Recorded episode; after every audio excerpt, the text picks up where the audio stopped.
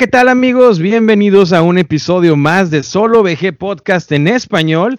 Y pues ahora sí que este es uno muy, muy, muy especial y único, ya que es el episodio número 10 del podcast en español. Cuando estés escuchando esto, muy seguramente el podcast en inglés ya está en el episodio 79 o probablemente el 80. Así que te invito que cuando termines de escuchar este, te lances para allá y pues bueno, escuches los últimos de Solo VG Podcast en inglés, que lo puedes encontrar simplemente así, para que pues también cheques todo lo que te he estado platicando por allá. En este episodio te lo había adelantado en el episodio anterior, el número 9, en el cual hablamos del Señor de los Anillos, Aventuras por la Tierra Media, que iba a tener a un invitado muy, muy, muy especial y que pues bueno, más que invitado, Esperemos que sea la iniciación, ¿no? Para formar parte de Solo VG Podcast, pues porque muchos de ustedes por ahí me han pedido antes en las redes sociales de que sería buena idea por ahí tener alguien más con quien platicar cuando hacemos estos episodios.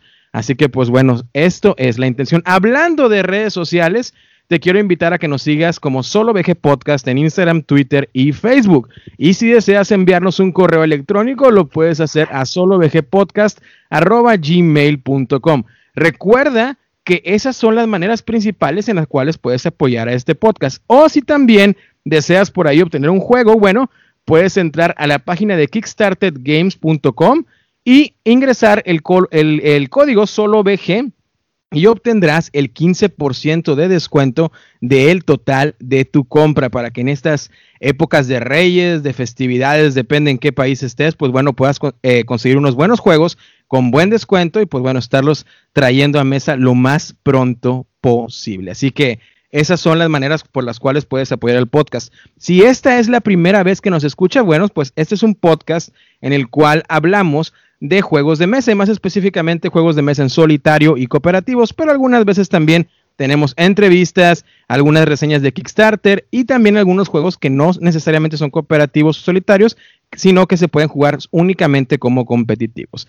Así que sin más, tengo que presentar a este nuevo personaje, este mítico personaje, un gran amigo de territorios nortenses de Estados Unidos, por ahí donde está el gélido el gélido ártico. Este, y pues bueno, aquí está con nosotros mi buen amigo David, que también tiene por ahí un nickname que ya él le seguirá cómo, cómo bautizarse, ¿no? Aquí en Solo VG Podcast. ¿Cómo estás, David? Muy bien, muy bien, David. Gracias por esa introducción. Oye, está muy bien eso del descuento, ¿eh? No me habías dicho.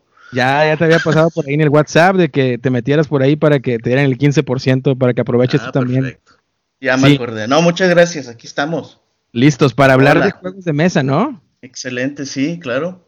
Oye, ¿y qué episodio te está tocando a ti? Oye, ¿cómo te vamos a decir a todo esto en el podcast? ¿Quieres que te digamos David? O como te decimos más, you know, los cuates, los amigos del chino. Tú, tú dinos. chino, mis cuates me dicen chino y así me pueden decir.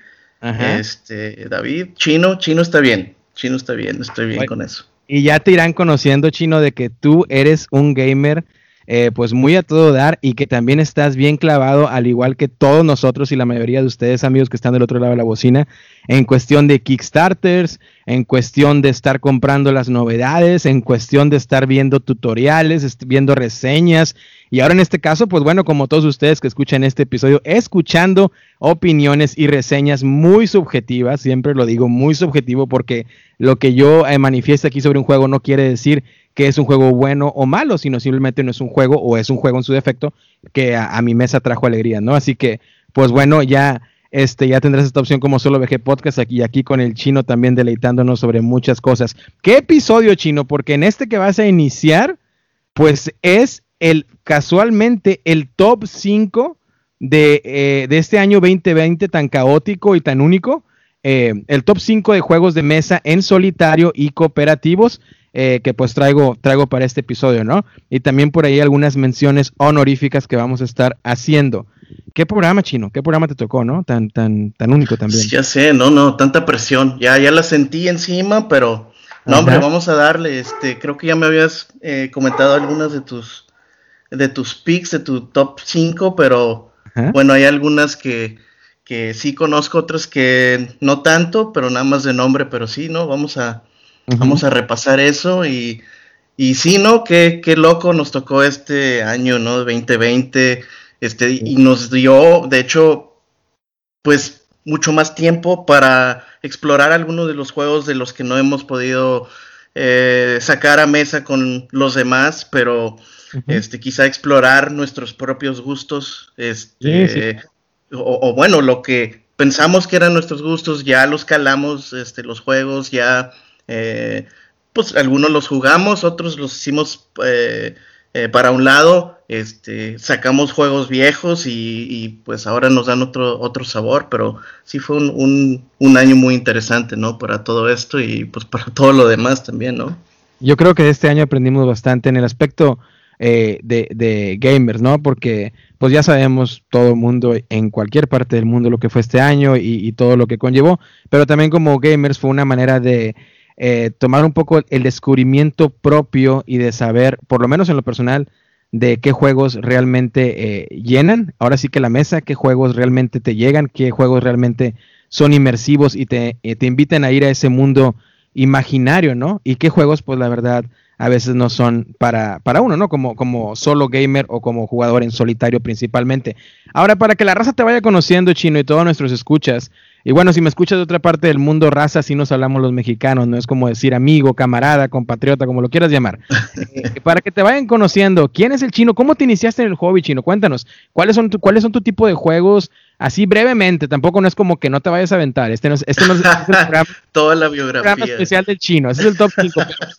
una pues, introducción pequeña. Sí, mira, rápidamente, este, yo empecé jugando Magic, Magic the Gathering, ¿no? Como muchos de nosotros, a lo mejor a los 14 años viviendo en, Austin, Texas y este pues de ahí, o sea, de ahí empezó eh, las tarjetas de Magic. Después cuando fui a, regresé a México, este, empecé a jugar muchos RPGs, eh, más que nada Dungeons and Dragons, ¿no? Este, Calabozos y Dragones, con mis amigos, este, muchas noches, muchas desveladas, pero muchas aventuras también, la verdad que sí estuvo durante años y años, ¿no? Em, en cuanto a juegos de mesa, este, casi no jugábamos juegos de mesa, aunque jugábamos muchos RPGs en la mesa, papel, lápiz, los dados, ¿no? La vieja este, escuela. La vieja escuela. De repente sí, de repente a alguien se le ocurrió de que el Munchkin, fue una de las cosas que salieron a la mesa primero y nos, vamos a reír ahorita, pues bueno, el Munchkin es, sencillo, pero hey, nos divertíamos. El otro era el Talismán. Ah, ¿cómo no? Este, también clásico.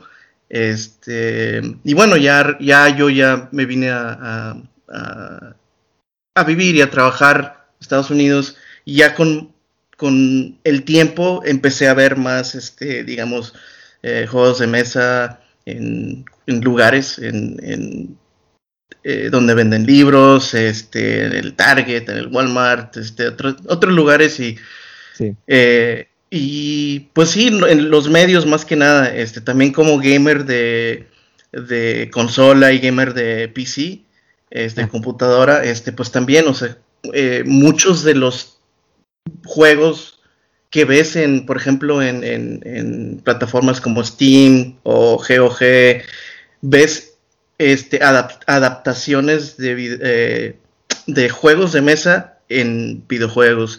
Y pues así más o menos, hasta que empecé a comprar, voy a comprar este, este me gusta y ya, o sea, el resto es historia, ya tenemos una, yo estoy viendo tu colección a través de, la ah, cámara, bueno, parte de, ya me habías mandado este, varias fotos de, bueno, de tu colección.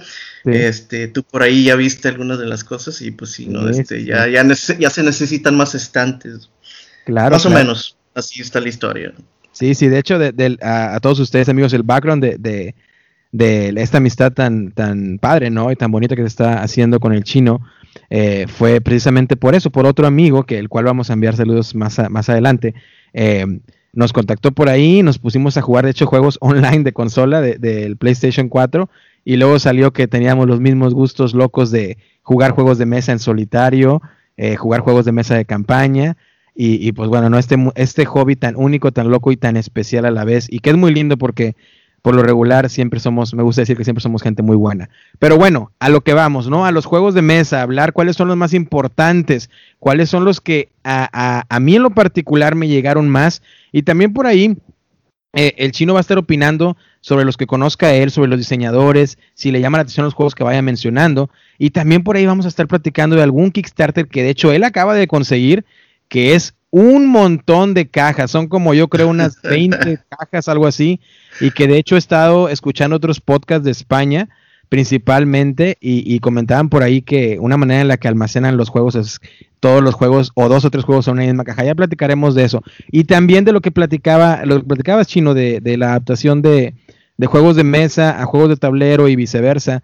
Eh, sería interesante, ¿no? Hacer un episodio sobre eso y ver realmente qué juegos de licencias de videojuegos que se han traído a, ahora sí que a los juegos de mesa realmente valen la pena y realmente otros que no. Oye, y, son muchísimos. Hay mucha gente que como que no, no sabe o, que ha jugado eh, juegos en PC o en consola y no saben que originaron en, eh, bueno, que son adaptaciones de juegos de mesa. Sí. O en viceversa, ¿no? Ya muchos este, diseñadores también, tienes el caso de Stone Meyer Games, que ya la mayoría de sus juegos los sacan en Steam también. Cierto, eh, En las plataformas móviles, porque pues también es un ingreso, ¿no? Y, es algo que ya sería muy interesante dedicar un programa en especial porque yo también como que tengo una controversia de como que sí y como que no. Soy muy fiel a lo físico y, a veces no me agrada del todo eh, estar jugando en aplicaciones, juegos de mesa. Pero bueno, ya hablaremos de eso. Vamos a empezar sin más porque estamos aquí para el top 5 de Solo VG Podcast del año. Ahí te va. Número 5. Este es un Kickstarter que por ahí me llegó, por ahí de agosto, septiembre y que yo lo vaqué ciegamente, porque lo he platicado con todos ustedes, amigos, eh, que no lo hagan, no es conveniente, pero yo tengo eh, la gran debilidad que me meto a Kickstarter, me gusta la imagen, me gusta el arte, me gusta el tema y lo vaqueo, muchas veces sin investigar, lo cual no debes de hacerlo, amigo mío, pero pues así soy yo y así pasó con este juego que es mi número 5, salió bien, afortunadamente es Warp's Edge. Y te doy la ficha técnica así rapidito de solo VG, de, perdón, de, la Board Game Geek, ¿no? Que es a donde todos vamos. Eh, tiene un, rango de, en el lugar número 3253 de la BGG, con 8.1 de ratings. Eh, es de un solo jugador, es de esta serie en solitario que ha sacado Renegade Game Studios. Eh, creo que fue el anterior, el anterior fue titulado Proving Grounds, que era algo así como de gladiadores, de dados y eso. Eh, fue la, versión anterior y ahora es Warp's Edge. Es W-A-R-P-S Edge. Eh, y es un juego para un jugador. Es de 30 a 45 minutos. Se juega, eh, es recomendado que se juegue de 10 años o más, con una complejidad de 2.2 de 5. Es diseñado por Scott Elms y publicado, como ya lo mencioné, por Renegade Game Studios. Te cuento así rapidito, que de hecho puedes ir a checar las fotografías de lo que he posteado de este juego en nuestras redes sociales. Pero te voy a decir rapidito, básicamente es como si fuera un deck building, pero en lugar de usar cartas para construir tu mazo de cartas o tu deck, son tokens eh, como tipo monedas de acrílicas, ¿no? Como funciona es que tú simplemente despliegas el mesa, escoges una, una nave, ahí vienen como cuatro o cinco naves distintas, y ya colocas tu nave, colocas, eh, perdón, barajeas un mazo de cartas del cual saldrán naves enemigas, siempre pondrás cuatro a las cuales estarás enfrentando constantemente durante tu, turno y aparte tienes la nave madre, ¿no? O el, o, el, monstruo o el jefe del escenario, que es por, lo regular, pues ahora sí que la nave superior, por decirlo así. Vienen diferentes jefes a los cuales vas a tener que derrotar o diferentes villanos, los cuales eh, de ellos tienen diferentes habilidades. Usualmente, antes de poder atacarlos, tienes que primero acabar con todo el mazo de cartas de naves que irás enfrentando. ¿Y cómo funciona? Pues bueno, tú empezarás con, ahora sí que como con seis tokens acrílicos que estarás sacando de una bolsa a ciegas, sacarás tres cada turno o cinco cada turno, depende de qué nave utilices, y con ellas estarás haciendo acciones como ataque o evadir. O también puedes comprar más tokens que vas a meter a tu bolsa y así vas a ir construyendo una mejor bolsa de tokens de la cual cada turno sacarás más tokens acrílicos para poder destruir las naves. Por darte una idea para todos aquellos fans de, Star Wars como yo y como sé que el chino lo es también, es como el inicio del episodio 3, eh, que creo que es titulado en español El regreso de los Sith o la venganza del Sith. Este, y cuando inicia la escena de la película, ves a Anakin y a Obi-Wan sobrevolando en su nave y están en medio como de una guerra espacial con, la, con los separatistas y se están disparando con todo, con todo, al estilo Star Fox de, consola de Nintendo 64 y Super Nintendo. Bueno, es más o menos la sensación que me da este juego. Un juego muy rápido, muy dinámico, cada partida son en 20 minutos, tiene un modo de campaña que tengo que decir que el modo de campaña no, no, no influye tanto en el juego, es más que nada para darle un flavor text, ¿no? Para darle más inmersión. Pero igual puedes jugar con diferentes pilotos o, contra diferentes naves para que pues le des más variedad, ¿no? Y más rejugabilidad también al juego. Lo que más me gusta del juego es que la premisa, básicamente, que lo lees al, inicio del reglamento, es que tú estás perdido, te quedaste dormido en tu nave espacial y te fuiste a un, ahora sí como que un viaje hyperdrive, viajaste a la velocidad de la luz y cuando despiertas estás en medio de la galaxia totalmente solo, pero en territorio enemigo. Así que los enemigos vienen a atacarte y pues es a matar o morir, ¿no? Es un juego muy interesante, como ya lo dije, se juega en 20 minutos y fue mi número 5 de este año, fue de los que más jugué, de los que más disfruté y, me encantan estos juegos temáticos, rápidos, sencillos y que si tienen campaña, tengan una campaña entre comillas terminable y no como aquellas campañas de muchos juegos gigantescos que son de 150 mil escenarios que vas a terminar cuando tengas 60 o 70 años. ¿Qué opinas de lo que platico por ahí, Chino? ¿Has escuchado? Oye, no, sí. Eh, así como eh, e, es difícil encontrar eh, juegos así en Kickstarter, así como, como decías en, en, la intro de este juego, de que este sí, puede llegar a ser como que una adicción, este, buscar o, hacer ser backer de un juego en Kickstarter este nada más viendo las imágenes y todo eso pero bueno eh, resaltando de Warp Speed este creo que lo que me gusta que me dijiste que bueno yo no lo he jugado ni siquiera he visto ninguna imagen o, he, escuchado ninguna reseña más que la tuya. Este me gusta que es rápido dijiste en 20 minutos este me imagino que con un setup también corto, este, te avientas una partidita de 20, 25 minutos y ya de ahí pues ya corto, conciso, eh, reglas claras y, eso es algo que yo digo que es un poco, no lo encuentras mucho en Kickstarter, pero eh, sí me imagino que es como, como que estás, este, en vez de Dice Builder o Deck Builder es como un, estás, este, armando más tus fichitas acrílicas, como dices, ¿no? Eso, eso está interesante. Sí, la verdad que es una mecánica, eh, no, no es nueva porque igual es, eso de sacar las, las, fichas a ciegas, pues lo tenemos en otro juego muy especial que sé que también te gusta mucho a ti, ¿no? que es el de Arkham Horror, ¿no? El juego de cartas. Claro, sí, muy bueno. Ese, que va sacando el, los tokens misteriosos, ¿no? Y este sí está sacando tokens que, pues no sabes qué va a venir, pero igual más o menos tienes una idea porque vas a ir construyendo tu, tu, tu bolsita, ¿no? De tokens. Y me encantó, me encantó ese sistema porque creo que es algo muy original que pues deck builders tenemos muchísimos y hay unos que funcionan muy bien y otros que, que no tanto. Pero eh, esto me gustó y la verdad yo creo que te voy a tener que mandar una copia por ahí, chino, para que...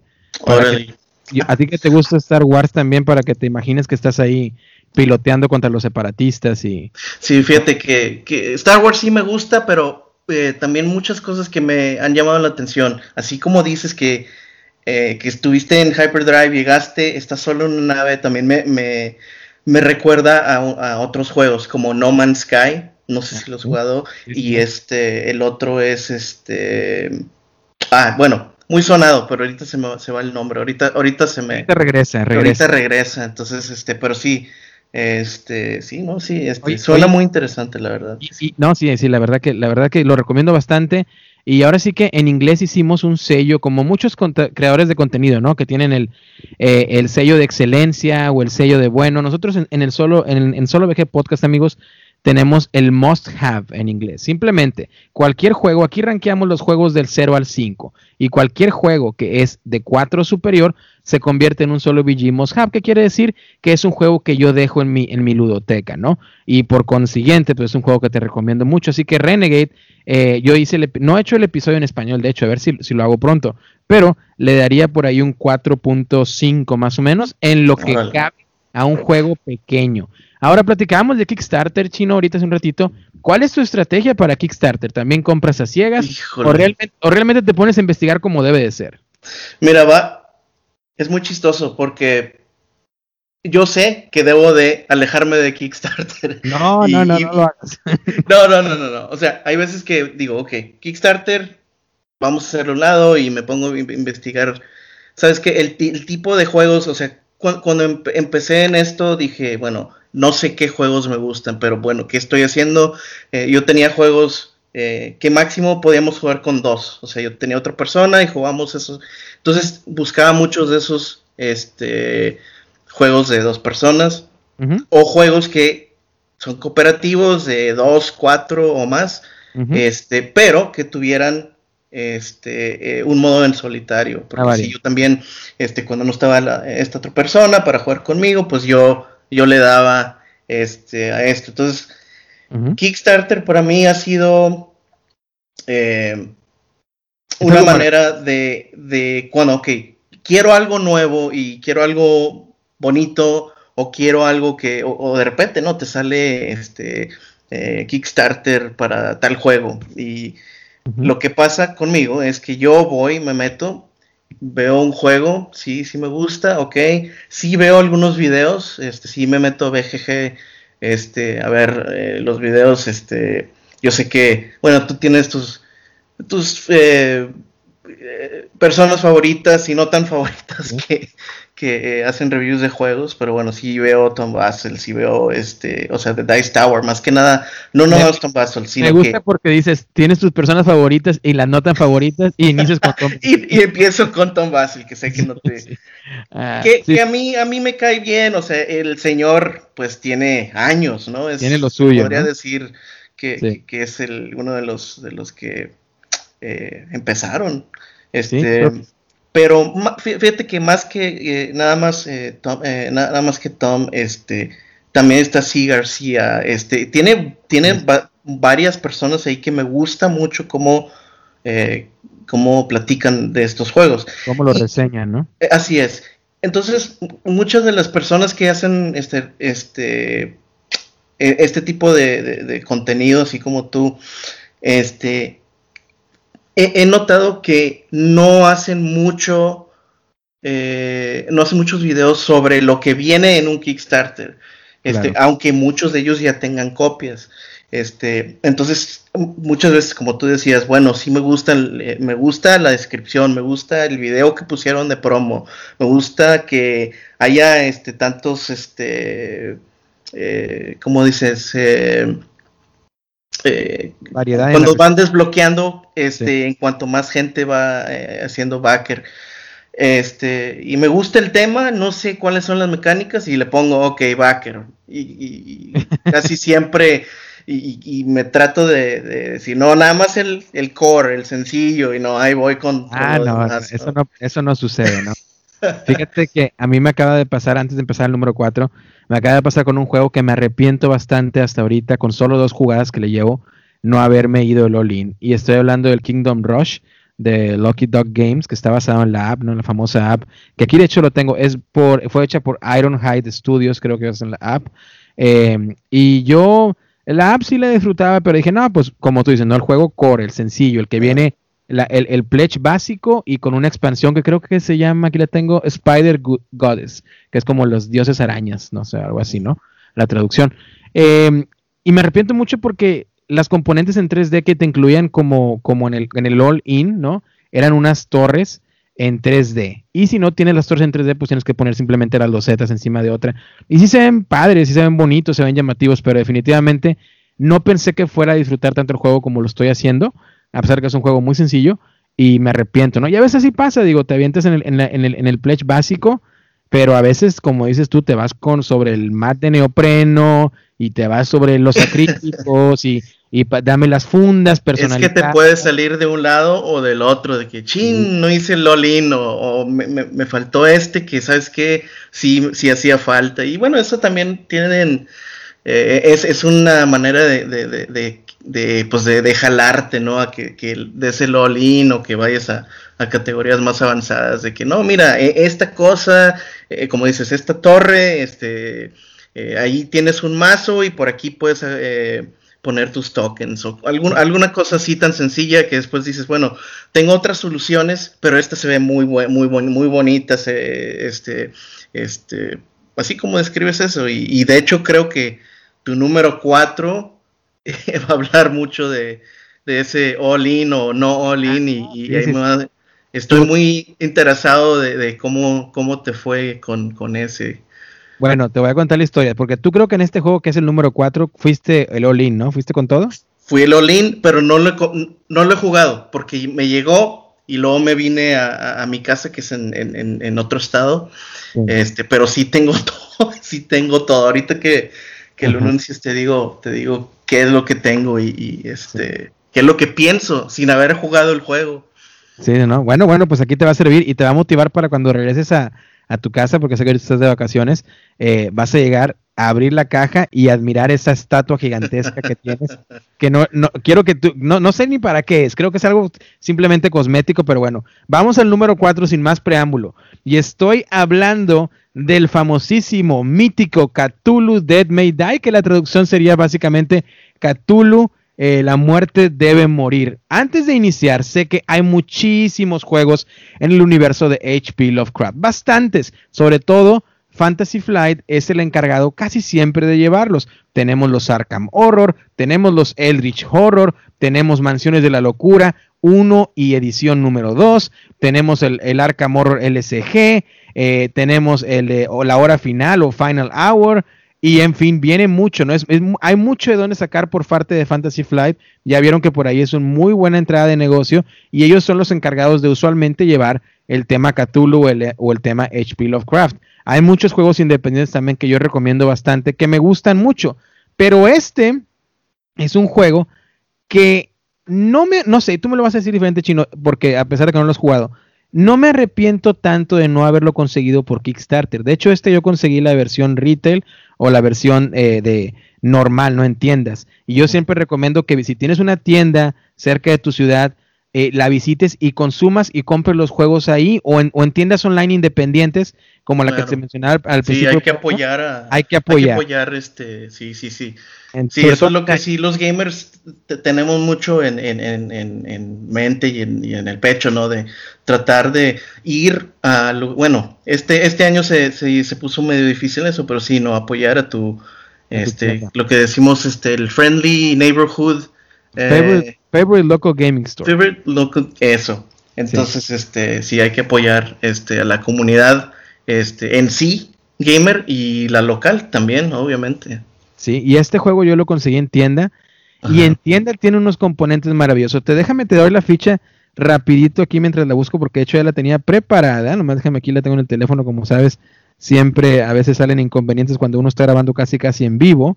Pero un poco de paciencia, amigos, lo estoy viendo aquí. Es diseñado por Eric M. Lang eh, Cthulhu Dead May Die y es publicado, ah, también es eh, diseñado por Rob DeView, porque le vamos a dar crédito también, porque hay rumores de hecho que este juego fue totalmente diseñado por Rob DeView y que simplemente Eric M. Lang pues prestó su nombre, ¿no? Para que, ah. para que pues ahí no hubiera, y un, poco de... un ganchito por ahí. Pero bueno, este Dead Cthulhu Dead May Die eh, es un juego que me encanta, es el número 4 de mi lista.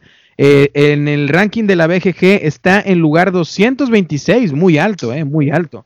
Eh, tiene una puntuación de 8,2. Fue un juego diseñado, ya lo dije, por Rob DeVue y Eric M. Lang. Salió en el 2019. Es de 1 a 5 jugadores para mayores de 14 años, de 90 a 120 minutos por partida y con una complejidad del 2.4 de 5. Chino, yo creo que la mayoría de los juegos de Cool Mini or Not, de Simon, de Come como le quieras llamar, Siempre, si tienen algo, es que el producto, el producto en sí es una calidad espectacular. Por lo regular, las miniaturas, eh, ahora sí que como decimos, están a todo dar, una calidad muy, muy superior. Eh, las miniaturas son excelentes para pintar, se ven excelentes en mesa. Y Cthulhu Dead May Die no fue la excepción. Y Chino ahorita nos comentará de lo que él vaqueó. Yo conseguí la versión retail y en la versión retail te vienen seis episodios que puedes jugar porque este juego está diseñado en, jugarse en tipo temporadas, ¿no? Como una serie, de cuenta. Juegas por temporadas. En la caja base te viene Cthulhu y te viene al que yo llamo, ahora sí que como Baby Yoda, que está de moda. Este es el Baby Cthulhu, o sea, un Cthulhu más chiquito. No me acuerdo cómo se llama ese, ese mítico dios o Elder Gods que se le conoce, pero yo le llamo Bebé Cthulhu. Eh, y ese bebé Cthulhu también puede llegar y destruirte, es fuertísimo. ¿Cómo se juega el juego o de qué va? Bueno, básicamente es un dungeon crawler, es una Ameritrash 100%, un dice chocolate, ¿no? Que se le llama, que es a tirar dados y a divertirte como rock and roll, ¿no? Que, que, vaya ligero, que, que, te, que te metas al tema, pero sin quebrarte tanto la cabeza. Y es un juego, ahora sí que de exploración de mazmorra, como lo decía. La diferencia es que el escenario ya lo tienes puesto. Tú, al escoger el episodio 1, tendrá, un setup o una preparación especial y el, el escenario ya vendrá desplegado en mesa o te instruirá cómo desplegarlo y ya no hay nada que descubrir. El escenario ahí está. Tu única misión será romper el ritual lo más pronto posible. ¿Por qué? Porque cada manera de romper el ritual en cada episodio es distinta. En unos episodios te va a buscar que busques ciertos símbolos. En otros episodios que, que busques ciertos tomos de libros míticos para romper el hechizo y así. No te quiero spoilear mucho para que lo vayas descubriendo por ti mismo, pero más o menos esa es la idea. Ahora, los personajes son maravillosos. Puedes jugar con Rasputín, por ejemplo, eh, aquel hechicero ruso, ¿no? Eh, también puedes jugar con eh, Morgan Jones, que es una copia afroamericana de Indiana Jones.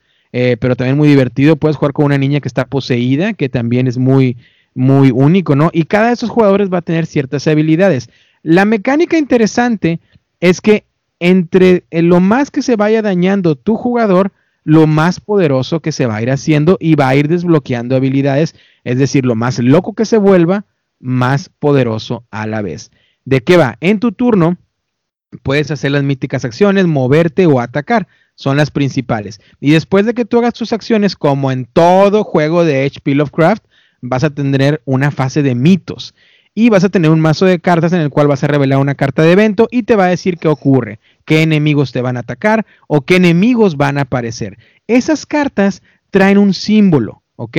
Y cada vez que juntes tres de esos símbolos, o sea, en tres cartas en tu zona de descarte de la fase de mitos, habrá un track que va encima de, del, ahora sí que del tablero, donde está el dios que tú elijas, que es con el que vas a pelear. Yo siempre elijo Cthulhu, porque, ¿por qué no? Es el más mítico. Cthulhu avanzará un espacio a la derecha. Cuando Cthulhu llegue al cuarto espacio, él saltará a nuestro mundo e y nos intentará atacar. Y en ese momento tienes que matarlo. Es la única forma en la que puedes ganar. En este juego se gana matando a Cthulhu hoy y se pierde, pues, si uno de tus jugadores eh, pierde, ¿no? O, queda derrotado. Lo interesante de esto es que si tú logras romper el ritual antes de que el track de Cthulhu llegue a ese número 4, es decir, vamos a suponer que Cthulhu está en el número 2 y tú logras eh, romper el ritual, traes a Cthulhu más rápido al universo a donde estás jugando y tienes más tiempo para destruirlo. ¿Por qué? Porque recuerda que te dije que cada tres cartas que tengan esos símbolos van a activar ese track donde Cthulhu se activa.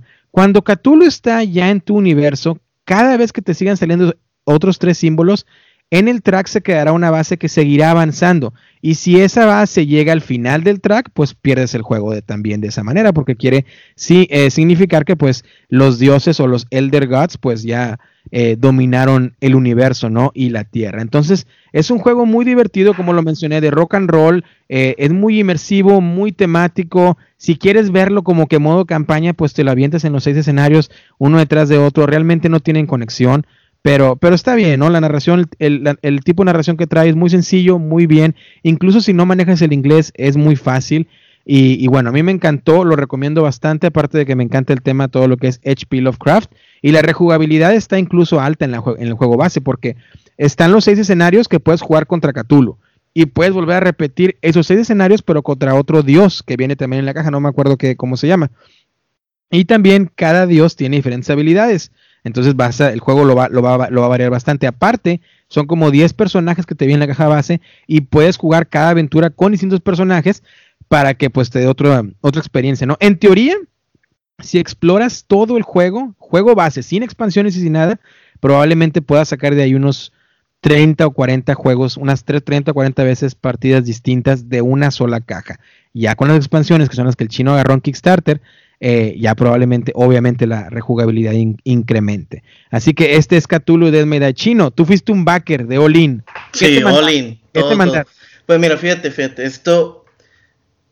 Bueno, como tú dices, hay, hay, creo que son, son tres cajas. Este, la core, esta otra que añade este, nuevos personajes, así como tú dices, bueno, puedes hacer, eh, eh, puedes hacer una campaña contra Cthulhu, otra contra algún otro Elder God, este, y, con ciertos, este, ahí este, le mueves este, con quién quieres jugar de, personajes.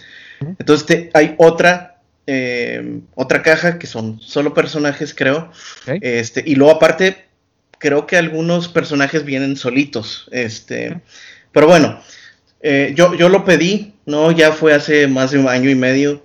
Y un día me llegó una caja grande y dije, no, no puede ser, no puede ser, o sea, no puede ser que ya este Cthulhu Death May Die en, mi, en la puerta. Entonces voy este, a la puerta, voy a la cocina, pongo la, caja en la mesa y abro y hay un montón de, de, este, de, el, no es el, el, de burbuja, el de burbuja, ¿no? no, no, no es de burbuja. Eh, los que, lo que le ponen que son como esponjitas chiquitas. Ah, sí, sí, como un montón. Sí, sí, el hielo seco que le llaman, ¿no? El blanco. El, hielo seco, pero así que, que, se esparce por todas partes. Y, yo, y pues yo viendo y, lo toco algo. Y, te lo juro, este, ahorita no, no pueden ver lo, el tamaño de Cthulhu. con mis, pero e, e, es como si, si es, era, es un Cthulhu, pero precioso, o sea, digamos, este, si, si, si han visto, no se puede decir precioso Cthulhu, eh, sería como que, bueno, pero, pero muy maldito, se ve muy, muy bien, la verdad que todos los detalles, este, y, bueno, es que los que conocen a Cthulhu es, es, eh, tiene como que la cabeza de pulpo, este, tiene alas de, como de murciélago o de dragón, pero este, estamos hablando de, esta, es un tamaño de, como un, un microondas, pero parado y así en grande. Y, la verdad, no va a caber, no tiene, no tiene nada de función en el juego, así como lo platicas, es nada más para, para este, es vistoso, ¿no? O sea, yo lo tengo arriba de mi refrigerador, da de cuenta como está cuidando el reino de mi, de mi depa.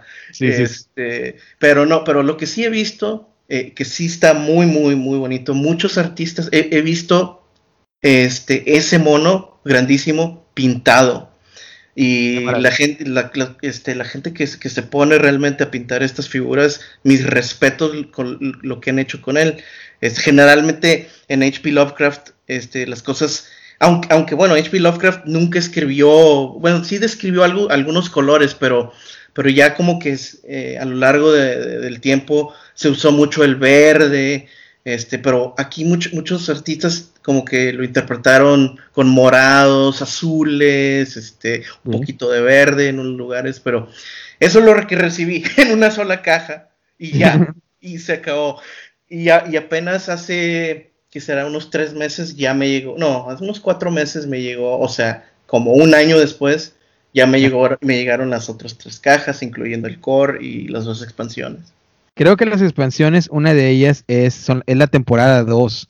Sí, la segunda temporada, que no recuerdo cuántos episodios trae, y también otras son, como bien mencionas tú, personajes de otros dioses. Creo que otras eran para los dados acrílicos o algo así, pero en fin, yo no, no me, la única razón por la cual no me arrepiento de no haberlo vaqueado es porque siento que como quiera en la caja base hay bastante contenido y las miniaturas son, son muy bonitas. Pero es cierto que me ha tocado ver en una de las tiendas de aquí de la ciudad donde vivo, que es en Indianápolis, en Estados Unidos, lugar del Yankon para, para ubicarnos un poquito mejor. Eh, he ido a algunas tiendas y lo tienen en exposición y es, es algo sorprendente, me, sorprende mucho eh, y quiero preguntarte si recuerdas cuánto pagaste porque realmente yo creo que aparte obviamente de, de, la cuestión artística de impresión, cuestión artística gráfica para impresión en 3D de, de, de las figuras que están muy bien diseñadas, yo creo que también influyó mucho en el peso del plástico. Porque no, ah, tengo, ni, no tengo ni idea cuánto, cuánto pese eh, ese, ese, ese monstruo que cuida tu departamento y que está arriba del refrigerador, ¿no? Sí, sí ha, de, sí ha de pesar como un kilo. Sí, sí pesa el kilo, o si no un poquito menos que un La verdad, es, es muchísimo plástico, pero sí, y está grande, o sea, muchas veces pensamos que, bueno, tenemos los monitos, aunque sean a lo mejor los más grandecitos, pues sí están medio ligeros. No, no, no, este es una bomba, este es una, este es, Cthulhu en mítico, en real, o sea, e, e, es, este, cuando, cuando uno empieza a leer H.P. Lovecraft y, ve a los Elder Gods o, o algunos de los este, de sus minions, de sus, este, eh, demonios así, este, o deidades que tiene. No, no, no. Cthulhu es el rey, es el más grande y pues aquí lo quisieron demostrar mandándote un, paquete. Creo que, creo que cuando lo vi en, en este, eh, en la notificación que me iba a llegar, este, creo que decía, eh, sí, como siete u ocho libras, algo así. Este, y pues obviamente sí traías. Kilos, más o menos, como cuatro kilos, ¿no? Sí, pero mucho era este el, paquete. Y aparte venía con su viene con su ficha este un, juego de cartas creo y, este y un libro un libretito este pero, ah, entonces espérame si viene con su ficha y juego, o sea viene con un mazo de cartas para, para ese Cthulhu. Sí o sea creo que me vino eso en una cajita aparte adentro de esa caja. Ya no recuerdo muy bien pero sí no, no va a salir a la mesa. no. no, pero ¿sabes qué? Ya, que nos veamos y que por ahí tú y yo nos sentamos unas partidas, estaría muy bien este jugar contra Cthulhu y si vemos que nos derrotó, ya lo ponemos al, al, monstruo encima del juego y compartimos la foto con todos ustedes, amigos, en nuestras redes sociales, ¿no? Eh, sería la verdad que yo tengo muchas ganas de, de jugar con ese Cthulhu y más que que tiene un mazo de cartas, muy seguramente la idea es pues ahora sí como que una manera sarcástica de que si quieres jugar con él, puedes hacerlo, pero más que nada es, es una exposición para tu zona de juegos, ¿no? Para que, para que, o para encima de tu refrigerador en este caso, para que esté ahí cuidando. Para protección, sí, así es. No, no, no, oye, pues con que no te, no te levantes en la madrugada y de repente te asustes y vayas por un vaso de agua o algo y ahí te esté viendo, pero, ¿y lo piensas pintar? De ese te va a costar bastante. No, no. Pintar, híjole, mira, yo, yo intenté pintar monitos y la verdad que empezamos, eh, un amigo y yo empezamos, eh, creo que compramos un, starter de, de, Warhammer y vamos a pintarlos, ¿no? Vamos a pintarlos y, y luego jugamos, me aprendí todas las reglas, ya sabía jugar y apenas llevamos dos, dos monitos pintados. Dije, ¿sabes qué? Mejor los chopeamos uno en rojo y, los, y el otro equipo en, azul, los chopeamos y vamos a ponernos a jugar. No, pero sí hay muchas personas que tienen eh, mejor, eh, mucha más paciencia. Este, sí. me gusta, sí me gusta pintarlo, pero me gusta más jugar. Hay gente que, que la experiencia es igual, hay gente que le gusta pintar y no le gusta jugar, pero este, se ve muy bonito pintado. Este, igual, igual y se lo presto a un amigo y a ver qué sale y pues sí sí sí sí, sí, tiene sí tiene que estar pintado. En algún en algún momento dentro de los del próximo año o dos tiene que estar pintado. Antes de antes de que tú y yo lo juguemos. Ya lo están oyendo amigos de Solo Viaje Podcast declaraciones fuertes del chino. Máximo un año y ese Catulo va a estar pintado. Así que qué ganas. Y ya compartiré la foto por si por si lo deja medio medio pinto nada más de la mitad para abajo o algo, ya les, ya les contaré. Pero creo que también ese Catulo, antes de pasar al siguiente juego, una de las cosas que hacían más, más risa, ¿no? Más este, eh, ahora sí que burla en, en, redes sociales cuando veía las imágenes, es que es la primera vez que les puedes ver las pompis a Catulo. Este, porque de hecho viene tan detallado, o sea, que, que, ahí está, ¿no? Y de hecho le dieron buena forma por ahí, como, como que si Catulo va al gimnasio. Entonces, pues bueno, hay que, hay que, hay que verlo pintado por el chino, ¿no? Juego número 3, chino, juego número 3 y, vamos a seguir avanzando, ¿no? Estoy hablando ahora del tercer juego del año, que también lo traje bastante a mesa y que el tema me gusta bastante. Y, pues bueno, es, una reimplementación de otros juegos que ya están por ahí.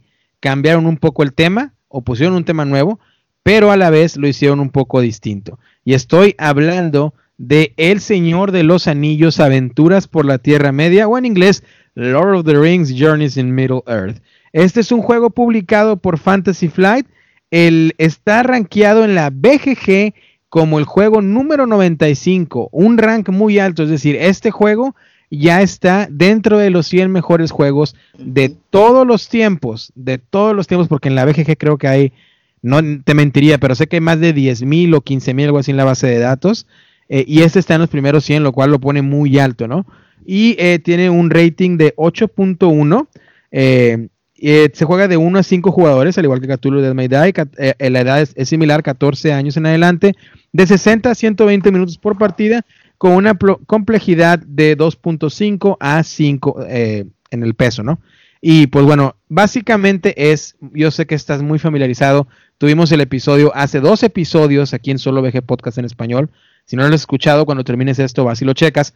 Eh, el Señor de los Años Aventuras por la Tierra y Media para mí es un juego casi, casi, casi, casi perfecto.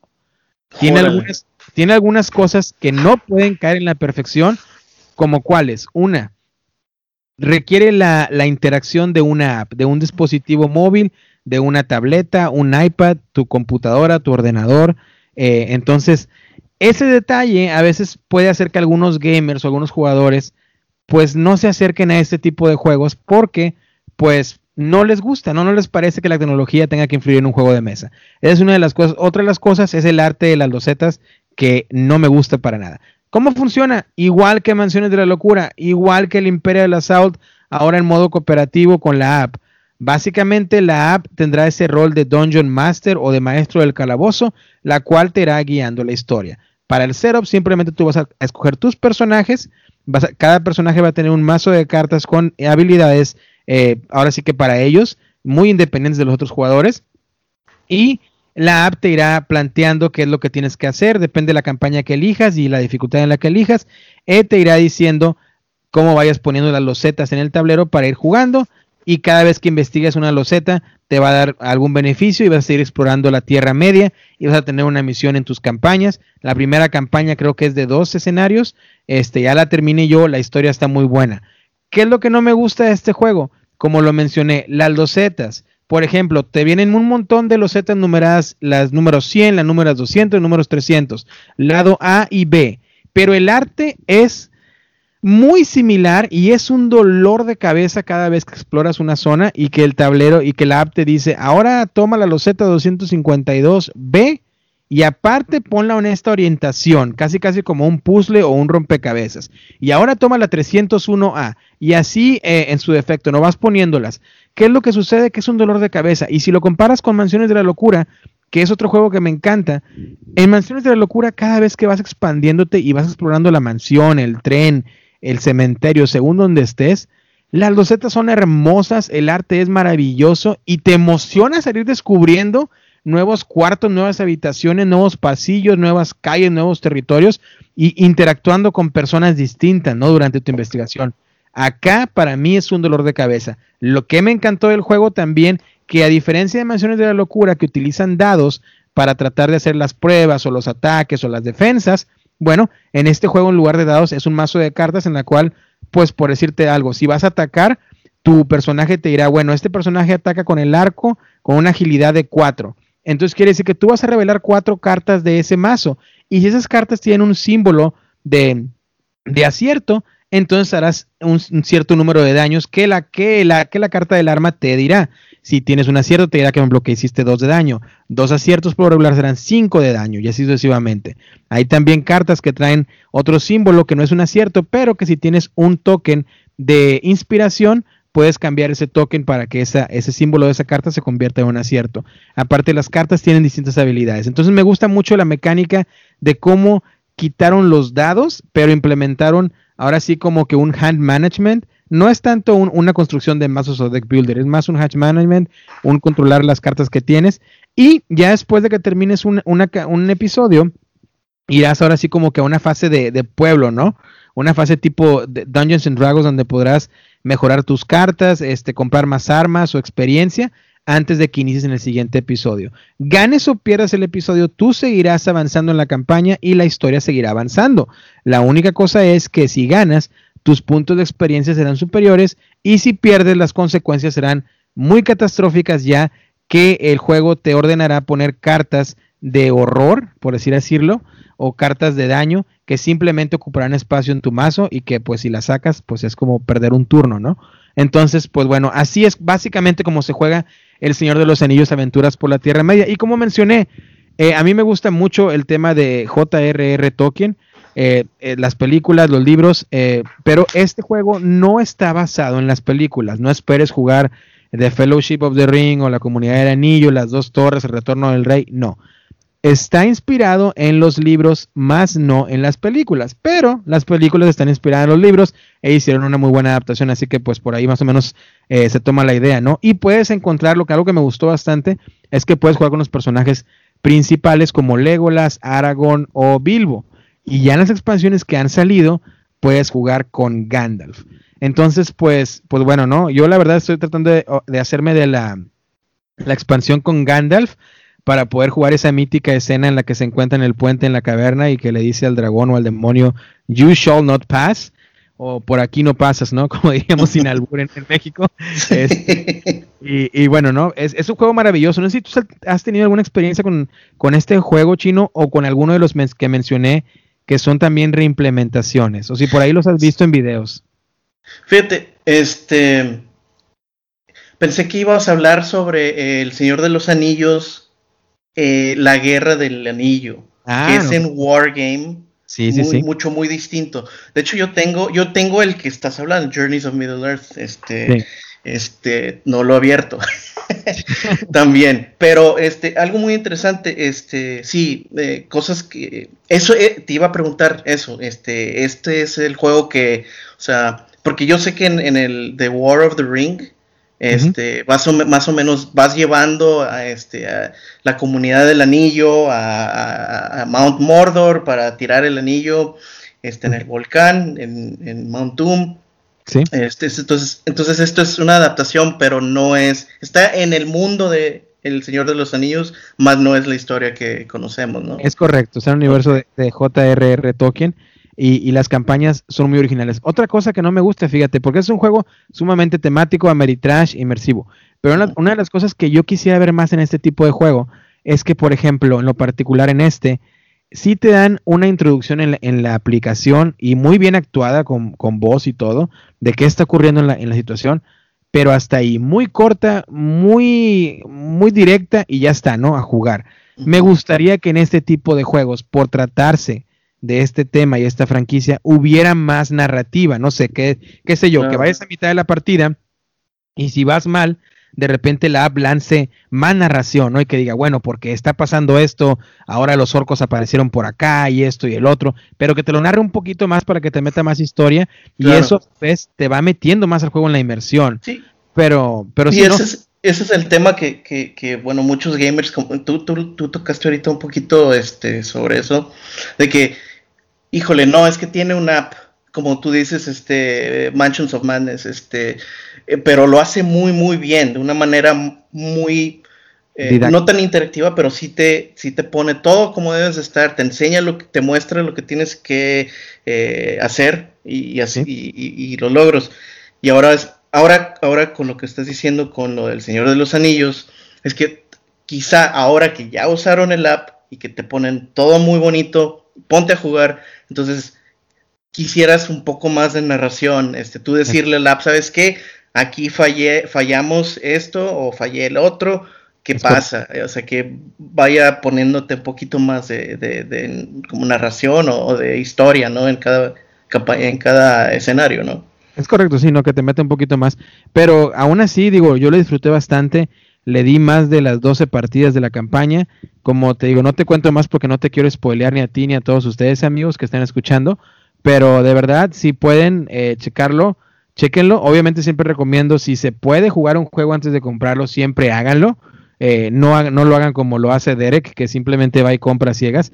Eh, siempre chequen un juego antes de hacerlo, pero la verdad, si, si les gusta el podcast, yo se los recomiendo 100% Señor de los Anillos Aventuras por la Tierra Media. De hecho, quiero enviar un saludo muy especial a mi amigo Mitorong de Chile, que él nos estaba por ahí pidiendo este episodio antes de que sacáramos el hace dos episodios este juego. Así que Mitorong de Chile, un saludo porque tú siempre estás por ahí comentando en las redes sociales y tagueándonos y todo. Eh, síguenlo, síguenlo por ahí en, su Instagram también, siempre está compartiendo. Creo que es Mitorong, es M-I-T-H-O-R-O. NG, si no me equivoco. Eh, búsquenlo por ahí en Instagram y siempre trae bastantes juegos a mesa, muy divertido seguirlo. Em, y sí, no, este juego, como te mencionaba, eh, me encanta, me llama mucho la atención. Y quiero comentar algo porque ya han escuchado que dos veces dijo el chino, no lo he abierto. El chino, este, ahí como lo ven de, ahí como lo escuchan, ¿no? De, de, de jugando juegos de mesa, al igual que yo, como ya les había compartido, él también tiene una labor, este, bueno, él tiene incluso una labor más importante que la mía, eh, él es médico también en un hospital y pues está muy ocupado, ¿no? Y aún así se da el tiempo todavía de jugar y todo eso, así que Eh, tiene una buena excusa el chino para decir, no lo abierto. Y yo creo que aparte de eso es muy común, chino, que eh, en las redes sociales, y por eso lo ves, que ya tenemos muchas veces como, como ahora sí como jugones, nuestro shelf of shame, que se le llamaría en inglés, ¿no? Como el, la, ¿cómo se diría? La, ludoteca. el recobito donde tenemos lo que queremos jugar, pero todavía no hemos. Pero no sale, sí, sí. No, sale, sí. Y, este es parte del hobby, ¿no? Es parte del hobby. No, sé si es bueno o es malo, pero es parte del hobby. Y, fíjate, lo, que, lo que ha pasado este año este, conmigo. o sea, digamos, como quiera, yo, yo tengo el tiempo para, eh, yo me doy el tiempo para jugar, pero dos cosas pasaron este, este año. Uno, eh, dije, voy a jugar juegos complejos, juegos que necesito aprender, necesito ver horas de videos, eh, leer. Y uno de esos juegos es el Mage Knight Ultimate oh, Edition. o sea, ese es, o sea, eh, para solo gamers, este, ese es, bueno, para muchos ese es el juego de solo gamers. es el santo grial para muchos. El santo grial. Y no sé si ya los he platicado, si no lo platicamos este, después, pero yo me metí a jugar ese juego tres meses. Estuve en la mesa tres meses. Eh, yo creo que vi unas seis horas, no te miento, unas seis horas de videos de cómo jugarlo. Leí, ya desbaraté el, el, el, manual, el instructivo, pero ya una vez que encontré cómo jugarlo, sí. me, o sea, me hallé, ok, fallé en esto. O sea, yo sabía que en esta campaña iba a fallar, pero como quiera, jugué hasta donde podía, sí. porque es un eh, eh, es un acertijo, cada turno es un acertijo o, un puzzle este, que tienes que resolver de, una de la mejor manera. Este, entonces me clavé mucho en ese, me clavé mucho en, varios de los otros juegos. Antes de que le sigas, fíjate, porque es muy importante, involuntariamente empezaste a hacer tu lista del 2020. Y eso es muy bueno porque de eso estamos el día de hoy. Te voy a dar la ficha técnica del Match Night para que veas cómo es la cosa. Match Night, eh, es una dice que la está reimplementado por, de hecho sí es cierto, por el Star Trek Frontiers, que también es diseñado por Blada Chavatil. Y es increíble para mí que Blada diseñe Mage Knight y a su vez diseñe otro de los juegos más divertidos, pero más fáciles del mundo que hay, ahora sí como party game, como es el Code El Code Names, sí. y a todo el mundo, ah, yo la verdad, cada vez que me junto con amigos, bueno, en un año normal, y, y que quiero, quiero tener un juego a mesa, que sé que va a haber muchos que no son jugones. Codenames nunca falla porque cualquiera lo puede jugar, te diviertes y puedes estar haciendo lo que sea. Pero bueno, Mage Knight está en el lugar 25 de la BGG. está, en los 25 mejores juegos. y se me hace que está muy abajo. Yo pensaría que está en el lugar 9 u 8 por ahí, ¿no? Creo que mucho tiempo estuvo como en el lugar 2 o 3. Creo. Cuando llegó Gloomhaven, creo que Gloomhaven ahorita ya está en el lugar 2 o 3, algo así. Ahorita checamos. Pero es diseñado por Vlada Chavatil, como ya lo dijimos, de 1 a 4 jugadores, de 60 a 240 minutos. Fíjate el rango, el rango. De 60 a 240 minutos por partida. Yo más o menos cada vez que juego una partida, para empezar, el aprendizaje, como lo mencionaba Chino, es, aunque ya sepa jugar el juego, si lo saco a mesa ahorita, es de perdido dos o tres horas dedicadas a ver videos para acordarme y leer el, manual. Este, y eh, la complejidad es 4.3 de 5, o sea, está muy, muy alta la complejidad y es publicada la última edición, que de hecho volteo a verla aquí porque aquí la tengo abajo, es diseñada por, eh, pero publicada por WizKids. Eh, y un montón de premios que tiene la caja, ¿no? Y esa caja de Ultimate Edition es un monstruo también. Yo creo, se me hace que Cthulhu todavía está más grande que la caja, pero es una caja enorme. O sea, yo tengo los míticos Calax, ¿no? Que todos usamos, son los que puedes ver aquí de, de IKEA, ¿no? O de IKEA. Este, los míticos Calax para acomodar cuatro o cinco juegos en un, en un, parece que en un cuadro. Eh, este no cabe en, los Calax, esta caja tiene que ir aparte. Eh, entonces, es un juego muy, muy bueno. ¿Dirías tú que es tu número uno del 2020, Chino? ¿O vas a mencionar otro que crees que esté mejor que ese? Para Híjole, es que. No, bueno, este. No Puede ser que sea eh, de solo game. porque no quiero decir que sea un juego que haya salido en 2020, no, sino un juego, el juego que más disfrutaste. Yo he jugado en 2020. Fíjate que por el hecho de que no nos hemos estado juntando mucho con otras personas, Los, así como mencionaste Codenames, que es de, de Vlad De hecho, de hecho, uno puede ir este, por este sendero de, ser board gamer y encontrarse juegos de Vlad Shvatil que dices, ¿cómo, ¿cómo él hizo esto y luego esto y luego esto? o sea, es, es, para mí es uno de los diseñadores más este, eh, únicos, únicos y, un juego de él no se parece a otro. Entonces tú, tú comentabas eh, del Codenames, que es muy bueno. Este, pero los juegos que más he disfrutado este año es las pocas veces que nos hemos juntado son los party games. Eh, Codenames es uno. Este, hay otro muy bueno, el de Crypto. El de ah, Crypto está muy, muy bueno. Y la verdad, con amigos. Y, es con amigos que no son gamers. O sea, son tipos, son tipo de cosas que puedes sacar, explicar las reglas rápido y, luego, luego, empezar a jugar. Aunque, aunque la gente no sepa, eh, híjole, no, no me quedó muy claro. Ya empezando a jugar ya todo mundo y luego se les olvida a todo mundo que se aprendieron reglas y se están divirtiendo. Está de Crypto, está eh, Cockroach Poker, este, juegos muy sencillos como ese. El otro es Jaws, ah, eh, que del el tiburón Jaws. Eh, y, y uno que se llama Skull. Ah, que son las fichas. De las losetas que se van ah, volteando. exactamente, que es un juego viejísimo, muy sencillo, pero también este eh, eh, es, es, como, creo que en México tenemos una que se llama Mentirosa, pero son como condados, ¿no? es algo así parecido, es este, eh, tienes que hacer un bluff con los amigos, este, y así, y son cortos, son rápidos ahí, este, conviviendo con, con los amigos. Esos, fíjate, que han sido las partes que me han gustado de este año, pero en solo, en solo, se me hace que, sí te voy a decir que me ha gustado mucho este, el, este, no, no el Cthulhu, perdón, el Mage Knight, este, y otro que me ha gustado bastante, que eh, viene en una caja chiquititita, es Tiny Epic Galaxies. Ah, no, es que... Games. Sí, sí. Muy bueno, diseñado por Scott Elms. Síguenos platicando mientras busco la ficha.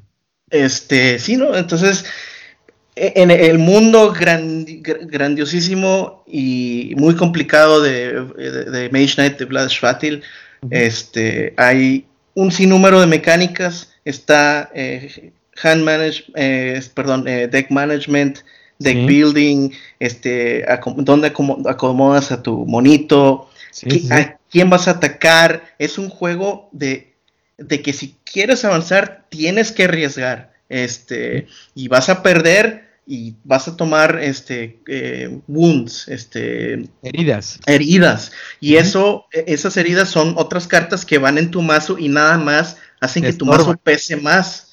E, entonces, eso es un es el mapa es enorme, las reglas son enormes. Esto, estamos hablando de Mage Knight. este, y cuando nos vamos a. Me dan ganas de tener la mesa. es, un, juegazo, es un, juegazo. Pero el que me pero el que he tenido mucho yo en la mesa y que de hecho también eh, el otro que, digo, el, Tiny Epic Galaxies de Gambling Games, eh, es una, es como eh, una cajita de del tamaño de una video, no, bueno, de una VHS, ya, ya, hay mucha gente no va a saber Amigos de Solo VG Podcast que tienen 25 años o menos, el VHS era antes del DVD o en España DVD, eh, que era un cassette grande negro por lo regular, con una cinta que giraba por en dos bandas y la insertabas en una caja que estaba gigantesca, que tenía un espacio para insertar esa caja o cassette, y por ahí se veían las películas a veces en calidad buena, a veces no, a veces tenía que, a veces tenía que, soplarle allí a la casetera para que para que no agarrara por ahí eh, tierra y pudiera verse mejor. Incluso traían un, botoncito que decía tracking, ¿no? Que era como que para, ahora sí que ah. cualizar el video, si es una palabra, ¿no? Entonces, estamos hablando de la vieja escuela aquí, pero... Sí, aquí estamos mostrando nuestra edad. Sí, sí, Pero es una caja pequeña. Y, lo que siempre me ha sorprendido de Gameling Games es que en esa caja tú no, tú, tú no piensas, bueno, pues me voy a divertir con algo, va a ser muy sencillo. No, no, no. Este, y Epic Galaxies es, es un muy buen ejemplo, porque abres este sí, hay, hay, o sea, no, no hay muchos, no hay muchas cosas, un mazo de cartas, tienes tus este, tokens de una navecita, de, de cultura y de economía, y, y bueno, es un, es un eh, juego en donde vas avanzando tu, tu, tu, galaxia, conquistando otros planetitas, y esos planetas te agregan poderes. Es muy sencillo. La palabra que mucha gente le, le, le gusta decir es muy elegante para ser un juegazo en una cajita tan pequeña. Y eso es. Ahí te va. Viene mucho y es muy. Eh, eh Games hace eso con sus series de Epic Galaxies. Y, ahorita tengo eh, la. El, que le sigue, perdón, no el que le sigue, la expansión eh, que se llama Into the Dark. Creo que Galaxy Dark, algo así, sí, sí. sí. Fíjate, te paso la ficha técnica rapidito del Epic Galaxies. Lo que hablabas esto es muy interesante. De una caja pequeña, que de hecho incluso los Tiny Epic, que eh, si ustedes escuchan por ahí, me siguen en el, solo, en, el, en el podcast en inglés, saben bien que ya tengo dos episodios que hablo de los Tiny Epic Rounds, que he traído al, programa Sam Ajo. Sam Ajo es el encargado de marketing para eh, Gambling Games y traemos unas pláticas muy interesantes. Chéquenlo por ahí si pueden. Pero bueno, eh, el, el Tiny Epic Galaxies tiene un rank está rankeado en la BGG en el lugar 263, lo cual se, me hace súper alto para hacer una caja pequeña y para lo que es un juego de 20, 25 dólares americanos, que serían en pesos mexicanos 500 pesos, accesible, ¿no? Dentro de, dentro de este universo. Tiene una puntuación de 7.4, es un juego del 2015. Eh, como bien lo explicaba Chino, es un juego en el que tiras tus dados para colonizar planetas y utilizar la energía y la cultura para hacer diferentes acciones o avanzar en diferentes tracks. De uno a cinco jugadores, funciona excelente en solitario, a mí me encanta. Sí, perfecto. Eh, para 14 años o más, 30 a 45 minutos, las partidas son rápidas, fluidas, con una complejidad del 2.1 de 5, diseñado por Scott Elms y publicado por Gambling Games. Creo que la ficha técnica de este juego es muy interesante porque muchos pueden decir 263 no es tan bueno. Cuando ves la base de datos de la BGG y tiras este producto ahí por todo lo que conlleva y ocupa este lugar, vamos, es, un, es un juego que, se tiene que respetar, ¿no? Y, y, es un juego maravilloso. Entonces, hablando de estos dos, ¿cuál sería tu favorito del año? Y yo sé que no tienen comparación porque estamos hablando de un monstruo y estamos hablando de, estamos hablando de un doctorado y un preparatoriano, básicamente. Pero un buen preparatoriano. ¿Cuál eh, sea eh, eh, el, juego del 2020 para ti? De eso. yo creo que voy a tener que decir el Mage Knight, y te lo voy a decir por, por una, razón. A ver. Este, porque mucha gente va a decir para sol, para sol, para juego solitario, Mage Knight. Pero para mí, como, como dices, de repente, este, pues me ocupo mucho. Lo bueno es que lo podía dejar en la mesa en un turno, en un solo turno, y, ah, aquí dejo, y a lo mejor no vuelvo a jugar en tres días, y regreso, veo el tablero y ya sé qué es lo que tengo que ver, tengo qué es lo que tengo que hacer con las cartas que están en la eh, eh, abajo eh, y, con las fichas y todo lo demás y puedo regresar. También las otras cosas que, mencionabas que, bueno, nos, conocimos jugando eh, juegos de PlayStation 4.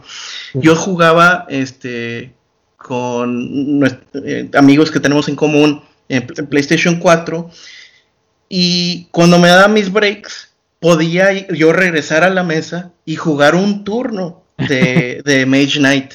Y, les decía, espérenme, espérenme. Y, no me tardaba más de tres o cinco minutos, a menos de que sí me está así haciendo mucho coco, que a veces eh, los gamers este, eh, eh, padecemos de lo que dicen que es el, análisis parálisis, que, no, que nos paralizamos analizando tanto que nos perdemos del, punto del juego. Entonces, bueno, ya jugaba un, un, turno más, regresaba a jugar PlayStation.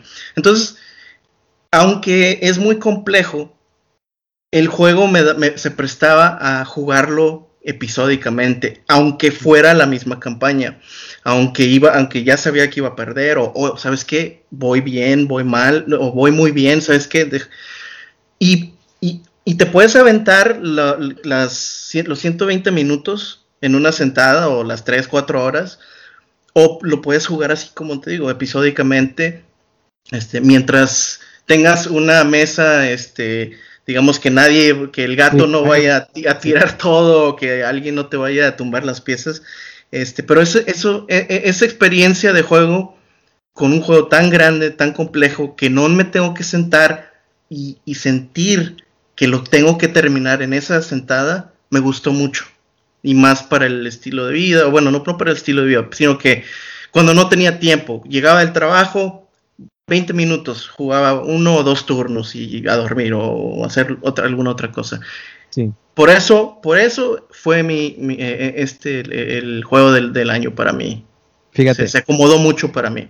Fíjate, yo creo que también es muy buen juego. Creo que yo lo mencioné como el juego del año en inglés hace un año y por eso no, no, lo, no lo jugué tanto este año. Aparte porque es muy complejo. Y Mage Knight, eh, no creo que para mí no es el santo grial aún. Yo, de hecho, vaqué el all-in y estoy esperando el que creo que va a ser mi santo grial el próximo año, que ojalá sea mi santo grial y si no, pues bueno, a seguirlo buscando, que es Nemesis de Awaken Realms, pero vamos a ver qué pasa, ¿no?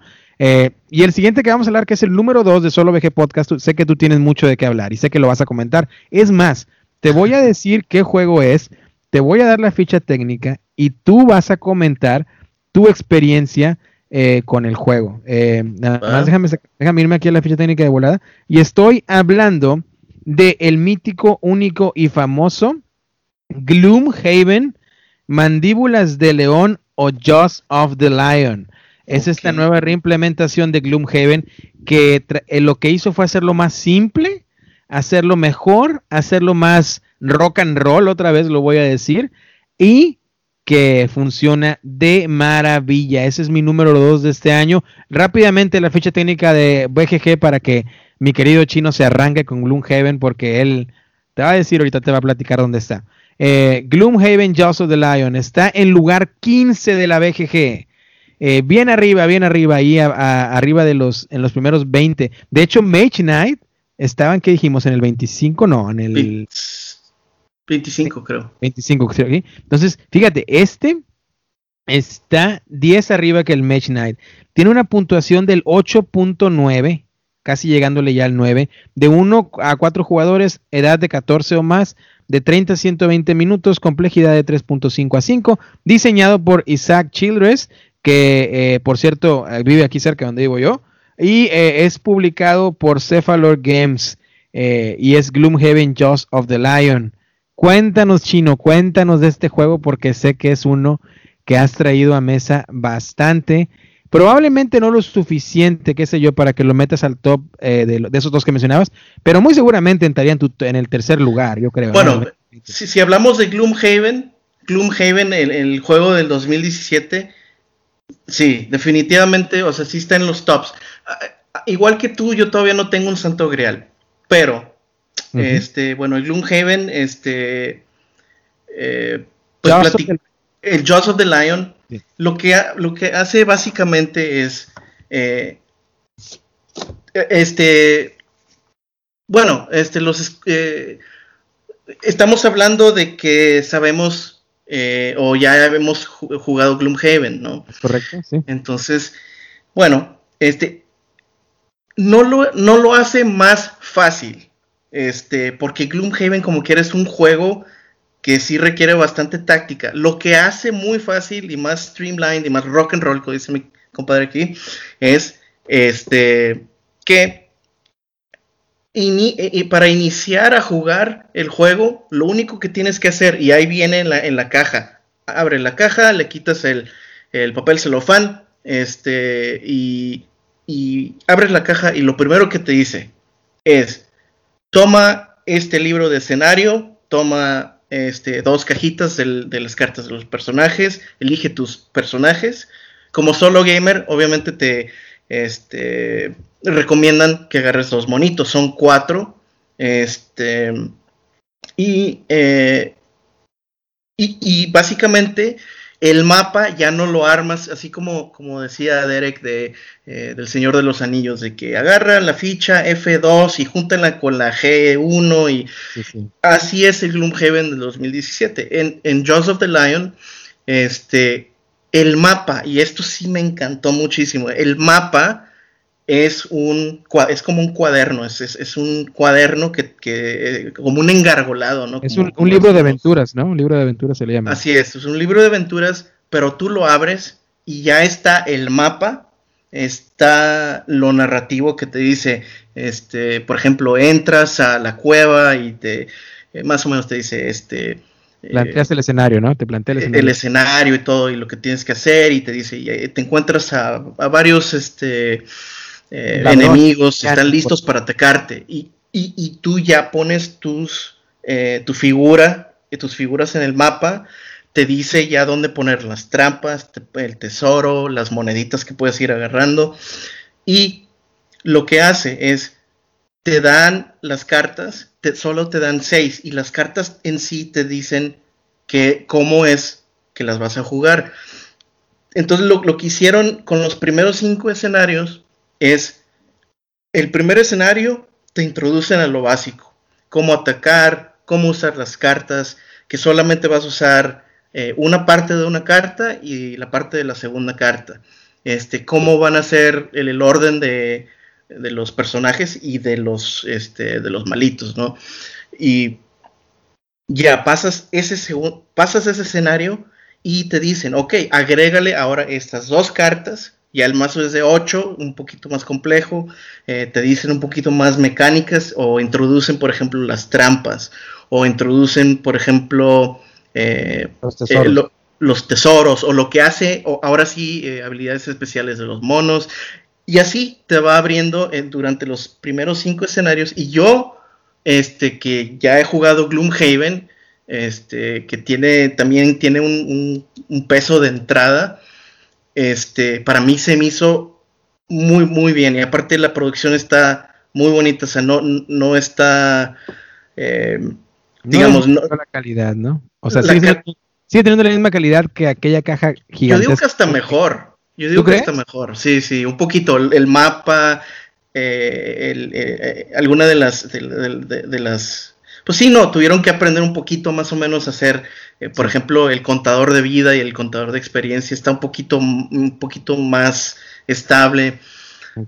Pero sí, lo que, lo que sí, eh, eh, lo que dices es lo correcto, de que este, como que te van agarrando de la mano los primeros cinco escenarios y ahora sí, termina el quinto escenario y te dice, ya sabes jugar Gloomhaven, Jaws of the Lion, aviéntate, las que siguen, y, y te quedas y te quedas así como que, órale, ya, ya puedo, ya sé cómo, ya me, ya, o sea, muy fácilmente te introduce todas las reglas y aparte las reglas están en otro libro este, y casi no tienes que volver a, verlas hasta, hasta después que, que, ya las cosas se, se, ponen un poquito más complicadas, ya puedes regresar a ver el, eh, eh, este, las reglas en sí, pero no las, no las necesitas y ya puedes entrar luego, al escenario que sigue y, ya, ya no te, ya te sueltan. Creo que son, de hecho, creo que son 25 escenarios y terminas la campaña. Al igual que el Gloomhaven original, tienes un mapa en el cual irás poniendo stickers cada vez que vayas progresando en la historia. Mi parte favorita del juego, porque ya lo describiste muy bien lo que vas a hacer, y, Gloomhaven viene siendo una Ameritrash, un, un, un, juego temático, un juego inmersivo, que no me gusta la categoría, vaya, por el nombre Ameritrash, pero es, es así, ¿no? Y eh, lo que más me encanta a mí del juego es lo que acabas de mencionar que es un juego que tiene su nivel de complejidad, pero lo puedes jugar casi de manera instantánea. Incluso hay un instructivo de cómo vas a organizar tu caja. Ya que la organices, ahora sí, abres el libro y a jugar, porque te va a ir enseñando mientras estás jugando o a la par. Entonces, esto creo que es una manera muy acertada de la gente de parte de Cephalor Games que están detrás de este proyecto de Gloomhaven y que ojalá lo implementen para el Frosthaven, que ya sabemos que es una implementación de Gloom, una reimplementación de Gloomhaven en con otra historia similar de fantasía medieval, pero más este, ahora sí que al estilo tirándole Juego de Tronos en el invierno, eh, pero, pero ojalá, ojalá también, a pesar de que va a ser un juego más épico, también sea Streamline, porque esto fue lo que me encantó de The Jaws of the Lion. Eh, es un juego que en mi opinión tiene muy pocas cosas negativas, si acaso casi nada. Y es un juego que yo creo que si, si, si te gustan los juegos temáticos, te gustan los juegos narrativos y no tienes en tu colección el Gloomhaven épico y, y traes la curiosidad, bueno, pues este definitivamente es la opción para ti.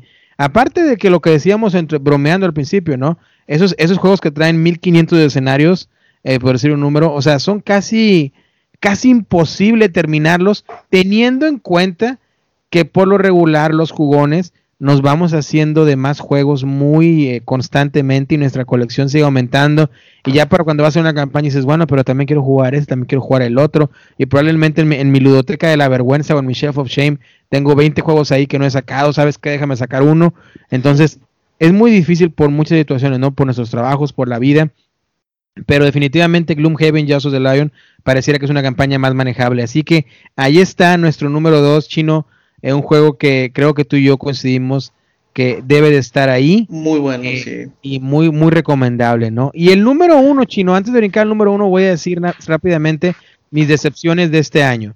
Uno fue de eh, un juego titulado Edge of Darkness por AEG y es el, dice, el diseñador es, se pide Claire, uh, John D. Claire creo que es el diseñador, aquí lo tengo. Edge of Darkness es una, no sé si lo conoces chino, pero es una caja enorme, enorme, enorme, enorme con cartas y básicamente es un juego de esos que vas a ir customizando tu carta, es decir, te van a ir por ahí una funda transparente y vas a ir metiéndole más cartas y más cartas y más cartas para que tu carta en sí se haga más poderosa. Y es un juego que no voy a explicar mucho ni de qué va tampoco, pero fue una de mis mayores decepciones del año. A pesar de que la vez que lo he jugado con más gente, gané, pero no me gustó para nada. El otro juego que también, eh, eh, ahora sí que nomás lo tengo por la temática, soy muy fan de Stanley Kubrick y de todas sus obras. Eh, compré el juego de The Shining, o El Resplandor es un juego ahora sí como que de supuestamente de colocación de trabajadores. No te pudiera ni explicar de qué va, porque lo solié un poquito, es de 3 a 5 jugadores, lo solié para aprenderlo, lo traje a mesa en Halloween en una pequeña reunión o en Noche de Brujas, ¿no? Una pequeña reunión que hice con, dos o tres amigos nada más y con todas las precauciones debidas. Em, y fue una experiencia, una experiencia horrible, y no por el tema, no, por el juego. La verdad, o sea, íbamos tres turnos y, mis amigos estaban aburridos y, yo hasta con vergüenza porque ellos no son jugones y yo tratando de meterlos al universo y, mostrando estos juegos, terminamos jugando eh, One Night Werewolf, ¿no? El del... El del eh, no sé cómo la traducción en español, pero el del hombre lobo, por eso. Hombre lobo, sí. Eh, y nos divertimos mucho más. Entonces, esas fueron mis mayores dos decepciones del año. Por favor, no los compren, no los jueguen. Edge of Darkness, The Shining. Digo, como voy a decir, esto es muy subjetivo y es mi opinión. Pero eh, si están aquí escuchando solo el podcast, probablemente comparten un poquito mis experiencias y, mis impresiones y, un poquito de, dónde vamos, ¿no? Así que estos juegos no. Ahora, mencionos honoríficas. Paladines del Reino del Oeste. Ah, sí. Muy buen juego. Arquitectos del Reino del Oeste. Yo jugué el de Arquitectos. Sí, sí, sí. ¿Qué te pareció? Muy bueno, muy bueno. también de colocación de trabajadores. Este, está bien, está muy bien, este, con dos, tres personas y también se puede hacer solo. Sí, sí, este, Porque si, eh, si, no puedes colocar eh, en un lugar y es lo que querías hacer, el AI o el mazo este, que, te dan para hacer el automa, este, pues eh, te empieza a, poner trabajadores en donde tú querías ponerlo y, y, pues bueno, sí, sí está muy bueno. No he jugado como tú no he jugado, este, bueno, tú sí has jugado, creo que las, pasadas, los que son los Raiders, ¿no? Raiders of North, sí, sí. Raiders of North, sí. Los saqueadores de, del reino del norte, o se llama en español.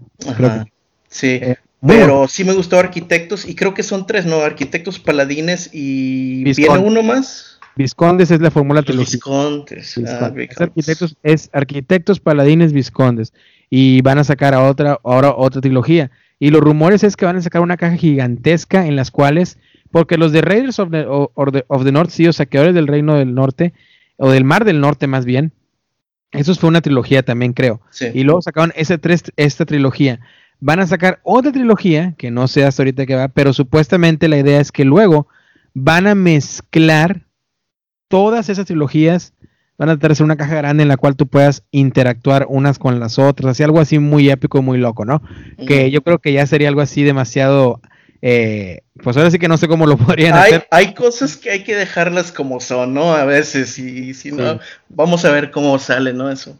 Sí, no, no, no. Pero bueno, vamos a brincar al número uno porque eh, el tiempo se nos está yendo. Estamos eh, en este juego que hablábamos mucho chino de los reglamentos, ¿no? Decíamos muchas cosas muy positivas de algunos juegos, de que abres el reglamento y te pones a jugar. Que el reglamento puede ser complejo, pero ahí viene todo. El juego que voy a mencionar a continuación, lo peor del juego es el reglamento. Es una basura de reglamento por darte una idea, para yo poder aprender este juego en todas las reglas debidas, tuve que ponerme en contacto con el diseñador. Que por cierto, tengo que decir que este juego, el que voy a mencionar, IDW, que es el, el publicista, me lo envió totalmente gratis, todo el pledge, all in, todo para el podcast en inglés. Y fue como lo estuve jugando y por eso le dediqué mucha atención en aprender el juego de manera correcta lo cual no me arrepiento porque pues Elo aquí es el juego del año para mí. Y estoy hablando de Teenage Mutant Ninja Turtles Adventures The Change is Constant, que se traduciría a las tortugas ninja adolescentes mutantes, por supuesto, quien no las conoce, en la caja del cambio es constante. Eh, está muy abajo en la BGG, está en el lugar 4805, pero tiene una puntuación del 8.6, la cual sí es alta. De 1 a 5 jugadores para mayores de 14 años, 45 a 150 minutos, con un peso de complejidad casi de 3 eh, de 5. Y es diseñado por Daniel Lansdowne, Pete Walsh y en el, basado en el sistema de Kevin Wilson. Rápidamente así, este juego no está basado en la serie animada de las Tortugas Ninja, no está basada en las películas de los 90, que las cuales la 1 y la 2, excelentes películas, la 3 es un asco, que es la que te acuerdas que regresan a China o algo así, o, a Japón, viajan en el tiempo, no recuerdo, eh, pero eh, no, no, la 1 y la 2 muy buenas, pero este juego está basado en el cómic que fue lanzado por IDW o IDW en el 2013. Es un cómic más oscuro, con un origen distinto de las tortugas y un poco más tirándole al público adulto, adulto joven. Eh, este juego eh, básicamente tiene una, mecánica muy padre. Es un dungeon crawler, un, explorador de mazmorras, en el cual tú llevarás de la mano a las cuatro tortugas, pero estarás jugando la campaña o la aventura de los cómics. Es decir, en el juego base, de el cambio es constante, te dos cómics que irás jugando sobre las aventuras y vas a ir leyendo el cómic y jugando los escenarios a la vez. La mecánica es que tú si juegas solo o multijugador, sea como sea, van a agarrar por lo regular a las cuatro tortugas. Cada tortuga tirará tres dados y esos dados determinarán las acciones que van a hacer en ese turno. Lo interesante es que vamos a suponer que tú eres Leonardo y a la derecha tienes a Rafael y a la izquierda tienes a Donatello. Tú con Leonardo vas a tirar tus tres dados y vas a seleccionar dónde los vas a poner. ¿Por qué? Porque el dado que tú pongas a tu derecha, esa misma acción se la vas a compartir a la tortuga que esté a la derecha. Y el dado que tú pongas a la izquierda, esa misma acción se la vas a compartir al de tu lado izquierdo. Y los que están a tu lado derecho y lado izquierdo también te van a compartir sus acciones de los, de los dados que estén adyacentes a ti. Entonces, con tres dados, tú podrás hacer tus tres acciones más dos, una por cada tortuga adyacente, es decir, cinco, que te irán compartiendo ellos. Entonces, con esta mecánica, que nunca la había visto yo en ningún juego, evita algo que a mí lo detesto y me disgusta de los juegos cooperativos, que es el mítico alpha player, ese jugador que está guiando a todos y diciendo a todos qué van a hacer. Al hacer esto, aumenta la complejidad del juego y pues por más que uno te diga, oye, compárteme ese dado para mí, tú probablemente puedes decir, ¿sabes qué? No, porque este yo lo voy a poner acá para esta persona. Entonces, evita mucho eh, esa cuestión del alpha player, ¿no?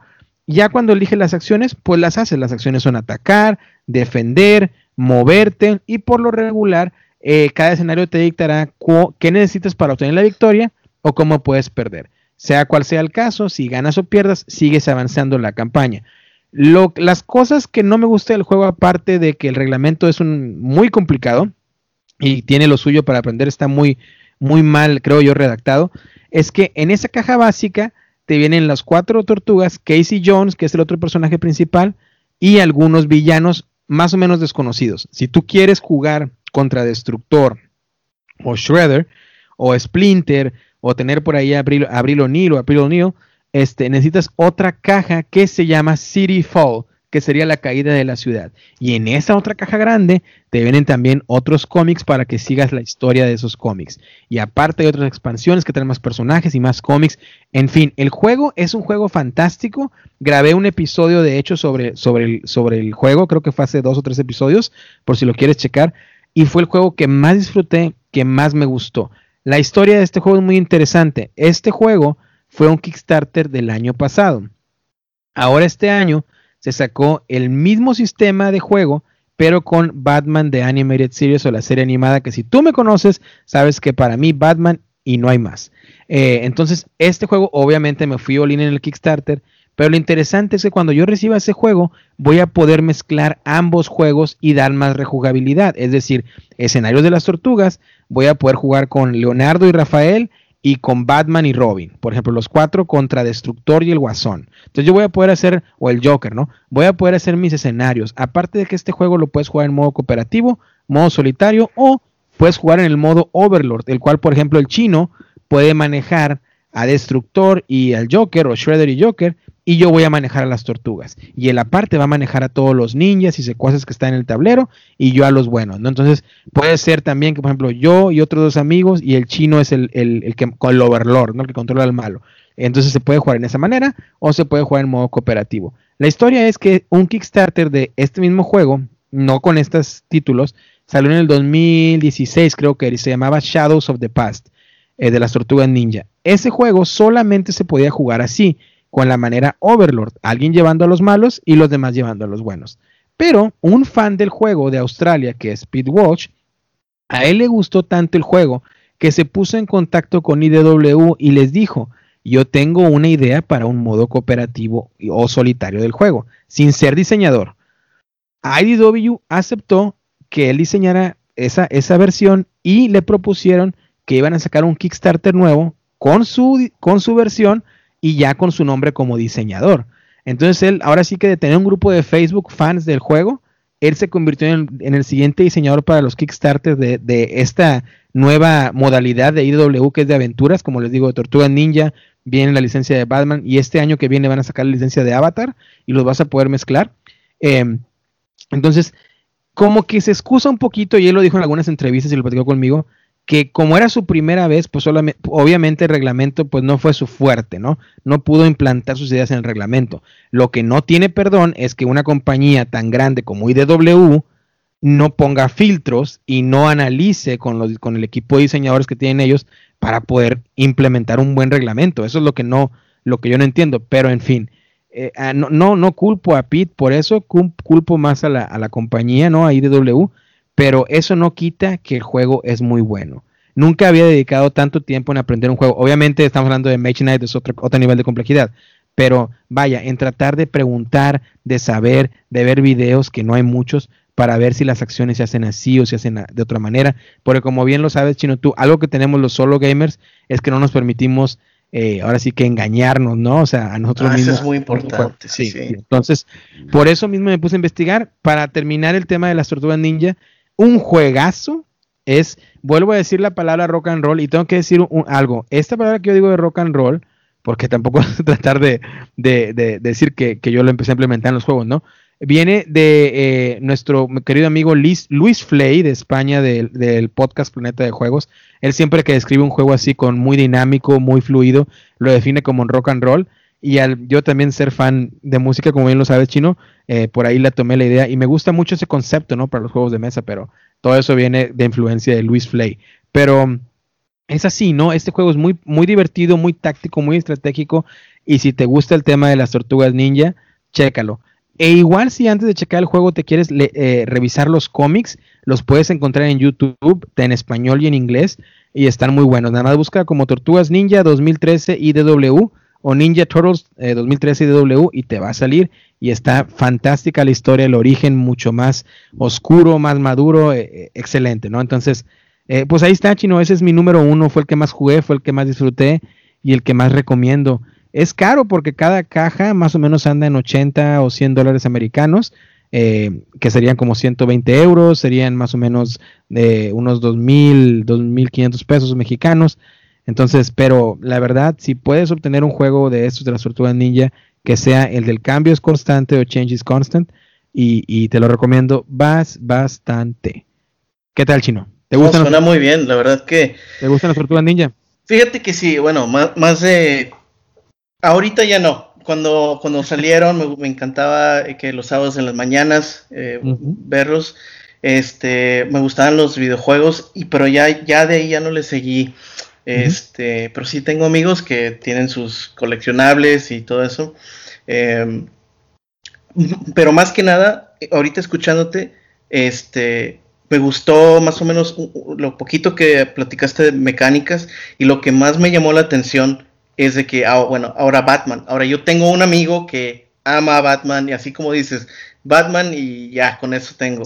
Tengo un amigo eh, y, y, lo que acabas de decir, que bueno, ahora va a estar eso en Kickstarter y luego viene lo de Avatar, se me hace súper interesante, así como dices, este, eh, Rafael, Leonardo y Batman contra el Guasón o este... E, eso se me hace muy interesante. Este, también lo interesante que me dices sobre un fanático, otro gamer, Sí, sí, este, se pudo meter, este, o tuvo la idea de cómo hacer eh, el, juego cooperativo, este, y que, y que un diseño, perdón, una, este, un publicador, este, eh, le haya dado la oportunidad y ahora, bueno, este, pues ahora se va a encargar de alguna de las partes de, la producción de estos, estos juegos. Entonces, eh, no, no, digamos, no, no es que no me gusten las, las Tortugas Ninja, sino que, o Batman o cosas así, nomás que no le he seguido.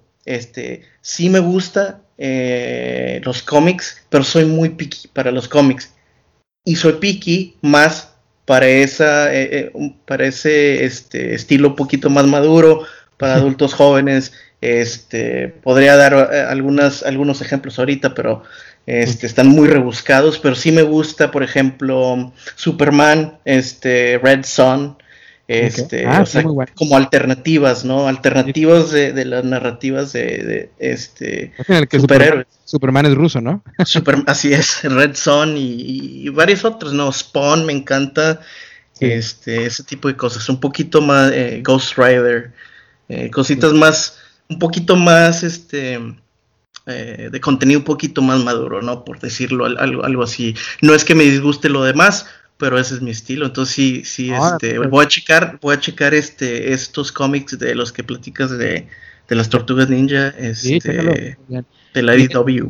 Amigos de, de, de, Solo VG Podcast, de, de, porque nos escuchan de muchas partes del mundo, y es lo que voy a mencionar también, voy a reconocer a los 10 países donde más nos escuchan y a las 10 ciudades donde más nos escuchan en un momentito. Pero cuando se refiere a mi amigo chino, mi amigo chino, Piki es como especial eh, o muy, ahora sí como que muy selectivo, ¿no? Para, para cómics leer. Porque a la mejor como el chino y yo somos mexicanos y los dos radicamos en Estados Unidos, de repente podemos usar palabras que a lo mejor no se utilicen en otras partes, en otras regiones, como lo que decía el chopear las, las, los monitos o las miniaturas. Es más que nada como imagínate eh, eh, sumergir las miniaturas en, en, en baldes o en, o en, o en, en platos ¿no? De, de, pintura, simplemente para que queden de un color. Eso, se refiere con el chocar. Conforme vayamos avanzando, vamos a ir, vamos a ir descifrando cada palabra que, vamos utilizando, ¿no? Pero bueno, ahí te va, fíjate, ya que terminamos los juegos de, de lo del top 5, quiero agradecer porque una de las metas del podcast en español, en 10 episodios, la meta era que por lo menos llegáramos a mil suscriptores eh, en diferentes plataformas donde nos puedes escuchar. Eh, y la verdad, hasta ahorita, que este es el último episodio del año 2020, llega, ya estamos actualmente en 1496 suscriptores al podcast en distintas plataformas, en español solamente. en, inglés tenemos 27.950. Entonces, pues bueno, ahí estamos. Muchas gracias a todos ustedes, queridos amigos y amigas que nos siguen. Eh, las apps que más nos escuchan es iVoox, en Spotify y iTunes. Y ahora te quiero mandar saludos a los a los países donde más nos escuchan. En primer lugar, nos escuchan en España. Es el, el lugar que más nos escuchan, así que a mis amigos de España les mandamos un fuerte abrazo. Segundo lugar, México. Tercer lugar, Estados Unidos. Cuarto lugar, Chile. Quinto lugar, Argentina. Un amigo, mis, un fuerte abrazo a mis queridos amigos chilenos y argentinos. Gente lindísima. Eh, en el lugar, vamos, que les dije, uno, dos, tres, cuatro, cinco, Argentina. Seis en Inglaterra. Siete en Nueva Zelanda. 8 Colombia, 9 Nicaragua y décimo lugar Costa Rica. Mis amigos ticos, un abrazo y gracias por seguir. Las ciudades más escuchadas, Chino, ahí te van. ¿Cuál crees que sea la ciudad más escuchada? A ver, adivina, adivina, adivina una. Híjole. no sé. es España, ¿no? Este, Pues ha de ser Madrid, ¿no? Madrid, Madrid, lugar número uno. Segundo lugar, es otra ciudad de España. Venga. Eh, Sevilla, ¿no? No sé. No, Barcelona. Barcelona. Bueno, sí, Barcelona. Está en el territorio español, sí, ok. Ya ahí va. Número dos en eh, Barcelona. Número tres a mis amigos de Santiago, en ah. Santiago, en zona metropolitana. Un abrazo, muchas gracias por seguir. Número cuatro en México, Distrito Federal, por supuesto. Mexicanos, ahí estamos, ¿no? Al grito de guerra, como siempre. Eh, estamos en el número cuatro. Número cinco, Pozuelo de Alarcón en Madrid. Número seis, Cartama, Andalucía. Número siete, San Fernando de Henares en Madrid. Número 8 en Zaragoza, Aragón. Que por cierto, Zaragoza es una ciudad que yo siempre lo he tenido así como que en mi, en mi, en mi balde, en mi bucket list, ¿no? Como le decimos, porque de ahí es uno de mis eh, cantantes favoritos que yo sé que a mucha gente le gusta y a mucha gente no, pero me refiero a Enrique Bumburi, no vamos a hablar más del tema. Pero, porque el chino y yo platicamos la vez pasada de Enrique Bumburi bastante, pero Enrique Bumburi de Zaragoza.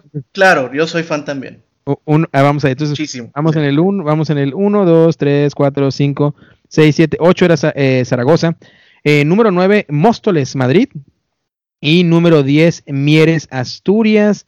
También tenemos de Vigo, Galicia, Valencia, Valencia, la ciudad de Westminster en Inglaterra, en Indianápolis. Ah, mira, eh, el que nos está escuchando en Indianápolis también, que habla español, pues póngase en contacto conmigo. en Ribarroja, de Turi, del Turía en Valencia, Buenos Aires, Collado Villalba, Alboraya, Valencia, a Alcobendas Madrid, Guadalajara Jalisco, cómo no, mis amigos de la Matatena en Guadalajara Jalisco, gran canal de YouTube a, Zapata y a Lora, y también a mis amigos de Mariachi Mipol del podcast mexicano, eh, Juegos de Mesa también un abrazo, Basauri en Basque, el País Vasco, en Rentería del País Vasco, en Andalucía, en fin, eh, Oviedo, Asturias, eh, en Bilbao, en León, en Columbus, Ohio, Plasencia, en Puerto de Madrid, en Benavente, en eh, Ermitagaña, en Navarra, no sé si sea Francia o España, así que en Washington, eh, en bastantes ciudades, sino que vamos aquí, San Antonio, Valparaíso, en Auckland, que es, en Australia, Sevilla, Andalucía, Albacete, Linares, Christchurch, en Canterbury, eh, y seguimos, ¿no? O sea, me, llama mucho la atención que muchos países, incluso de habla anglosajona, también siguen solo VG, eh, solo, solo en español. En Istambul, fíjate, en Istambul, Istambul, eh, en Bogotá, eh, vamos a ver dónde más, en, sí, en Buenos Aires, Argentina lo dijimos, Lucena, Andalucía, eh, Nájera, La Rioja, eh, en Los Mochis, Sinaloa, ¿cómo no? También, este, en Cádiz, en fin, la lista, San Antonio, Texas, Dallas, Texas, San Rafael, San José, Costa Rica, vamos a ver, bastantes ciudades, le sigo dando y, y estoy agarrando ciudades al azar que, que es donde tenemos suscriptores, de Dular Cantabria, en fin, Lima, Perú, eh, Barranquilla, eh, en fin, Patterson, New Jersey, Coajimalpa, Tabasco, La Paz, eh, Cuauhtémoc, Chihuahua, eh, Valenzuela, Buenavista en México, Tlanepantla, en fin, en fin, chino, hay bastantes ciudades, así que en Orlando, así que muchas gracias a todos. que no, no tiene fin y, va a seguir creciendo tú. Tiene que seguir. Ahora, y ahora con el chino en el podcast, cállate, va a ser la sensación. en China, ¿no? Eh, Un suscriptor en, China. ¿Sabes qué? Chino, quiero mandar saludos muy especiales antes de que, antes de que sigamos. Ah, eh, quiero mandar un saludo muy especial para mi buen amigo eh, David Salazar Amazurrutia. Eh, también eh, mi buen amigo ingeniero personajazo, lo conocemos, mejor conocido como el huracán. El huracán. El huracán de Fargo, que de hecho gracias al huracán de Fargo, el buen David, eh, fue como nos conocimos chino, él nos, presentó, grandísimo amigo, también por ahí un saludo si nos escucha su esposa por ahí, Cristina, grandes amigos y ah, lo estoy tratando de convertir, sabes que con él me aventé, la vez pasada jugamos Dead of Winter, que le gustó mucho, jugamos el Century Golem, Enseñó las fotos, sí. Sí, sí, sí. Pues él juega contigo también, ¿no? En tiempos normales. Así es. Jugamos unos dos partidos de Gloomhaven y, y, ah, y, con él, eh, y de hecho con Christy también, este, jugamos el de Crypto y este, el Cockroach Poker y, y, esos que había mencionado que son como más para fiesta. Pero sí, este, sí, David tiene, tiene, tiene los rasgos de ser, para ser un, buen gamer, este, de, de, tablero y de mesa. Ya que él vive en tu ciudad, que es Fargo, este, es tu misión, es tu misión seguirlo convirtiendo. Este, y sabes qué es lo que pasa, así un paréntesis rapidito, de los party games, porque te puedes preguntar, ah, vamos, solo VG Podcast, hablas de juegos temáticos, inmertivos y traes los party games. A mí me encantan esos juegos porque yo los catalogo de ventana. ¿Por qué? Porque hablabas tú del de cripto. Tú lo traes a mesa con gente que no tiene nada que ver con el universo de juegos de mesa. Lo traes a mesa, les gusta, saben que existe algo más allá del Monopoly. ¿Y qué es lo que sucede? Les interesa. Piden más. Y se quieren meter más y más y más. Y ya jalaste más, más gente al hobby y amistades. Entonces eso es lindísimo porque eso es lo más bonito del hobby. Pero en fin, es para otro tema de otro episodio chino porque ya que lo tenemos aquí, vamos a estar debatiendo muchas cosas. Tú manda el siguiente saludo, que también lo pidieron por ahí. ¿Para quién es? Eh, sí, es para igual eh, un amigo de toda la vida y este ahora este amigo de Derek igual este a Enrique Tobías este para él tenemos. conocido como el Joduken. El, el Enrique Joduken, este que también ahí tenemos eh, unos cuantos proyectos de muchos años. Él y yo nos conocemos de que tenemos 12, 13 años, este, pero sí, un gran saludo, un gran saludo para él y para Melissa, su esposa, este, que también ha estado jugando con nosotros este, los party games. Está haciendo eh, labor muy bien. Un, abrazo eh, muy fuerte y este, de hecho, pronto los voy a ver, ya voy de regreso a Fargo, pero sí, este, el huracán. Y... Te, tiene unos Kickstarters por ahí, ¿no? El Kike guardados. Sí, sí, lo que pasa es que yo vivo en un DEPA y no es que se vuelen las cosas, pero, pero llegan los, paquetes. así es, o sea, llegan, este, llegan los paquetes y los ponen, todos los paquetes de, de los que vivimos en esos departamentos, todos los ponen en el mismo lugar. Y la verdad que se respeta mucho eso, fíjate. Ah, yo he visto un paquete ahí como tres meses y ahí lo dejan. yo sé que soy mexicano y muy orgulloso, pero sabemos que en nuestro país probablemente no dudarían ni cinco segundos, ¿sabes? o en algunas otras partes de aquí mismo, ¿no? Pero este, sí, no, en Fargo, eh, eh, en especial ese, este, departamentos son más de estudiantes o este, eh, profesionistas jóvenes. Eh, pero sí, los, lo que no puedo es recibir nueve cajas de un Kickstarter y tenerlas todas ahí. Un Juana de este, Arco, ¿no? Juana de Arco. De hecho, acabo de comprar Juana de Arco. E, ese va a ser un review para después porque son nueve cajas. este, mandé a mi hermano a otra ciudad a, recogerlo, de hecho.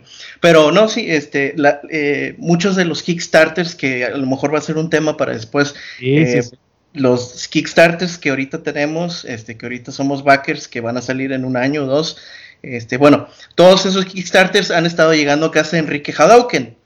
Este, y no sé cómo se sienta Melissa de, eso, pero ahí están llegando y voy y lo recojo y este, y él, y ya le dije, no, pues ábrelo para ver qué es, y este. Y manda las fotos. Así es, entonces este también aquí que el Kike en sí él es un gamer total, completo, cómics, todo este, ¿eh? pero le falta un poquito más de, cartón, de cartón a su game. Hay que, traerle cartón y dados para que se termine de convertir en miniaturas.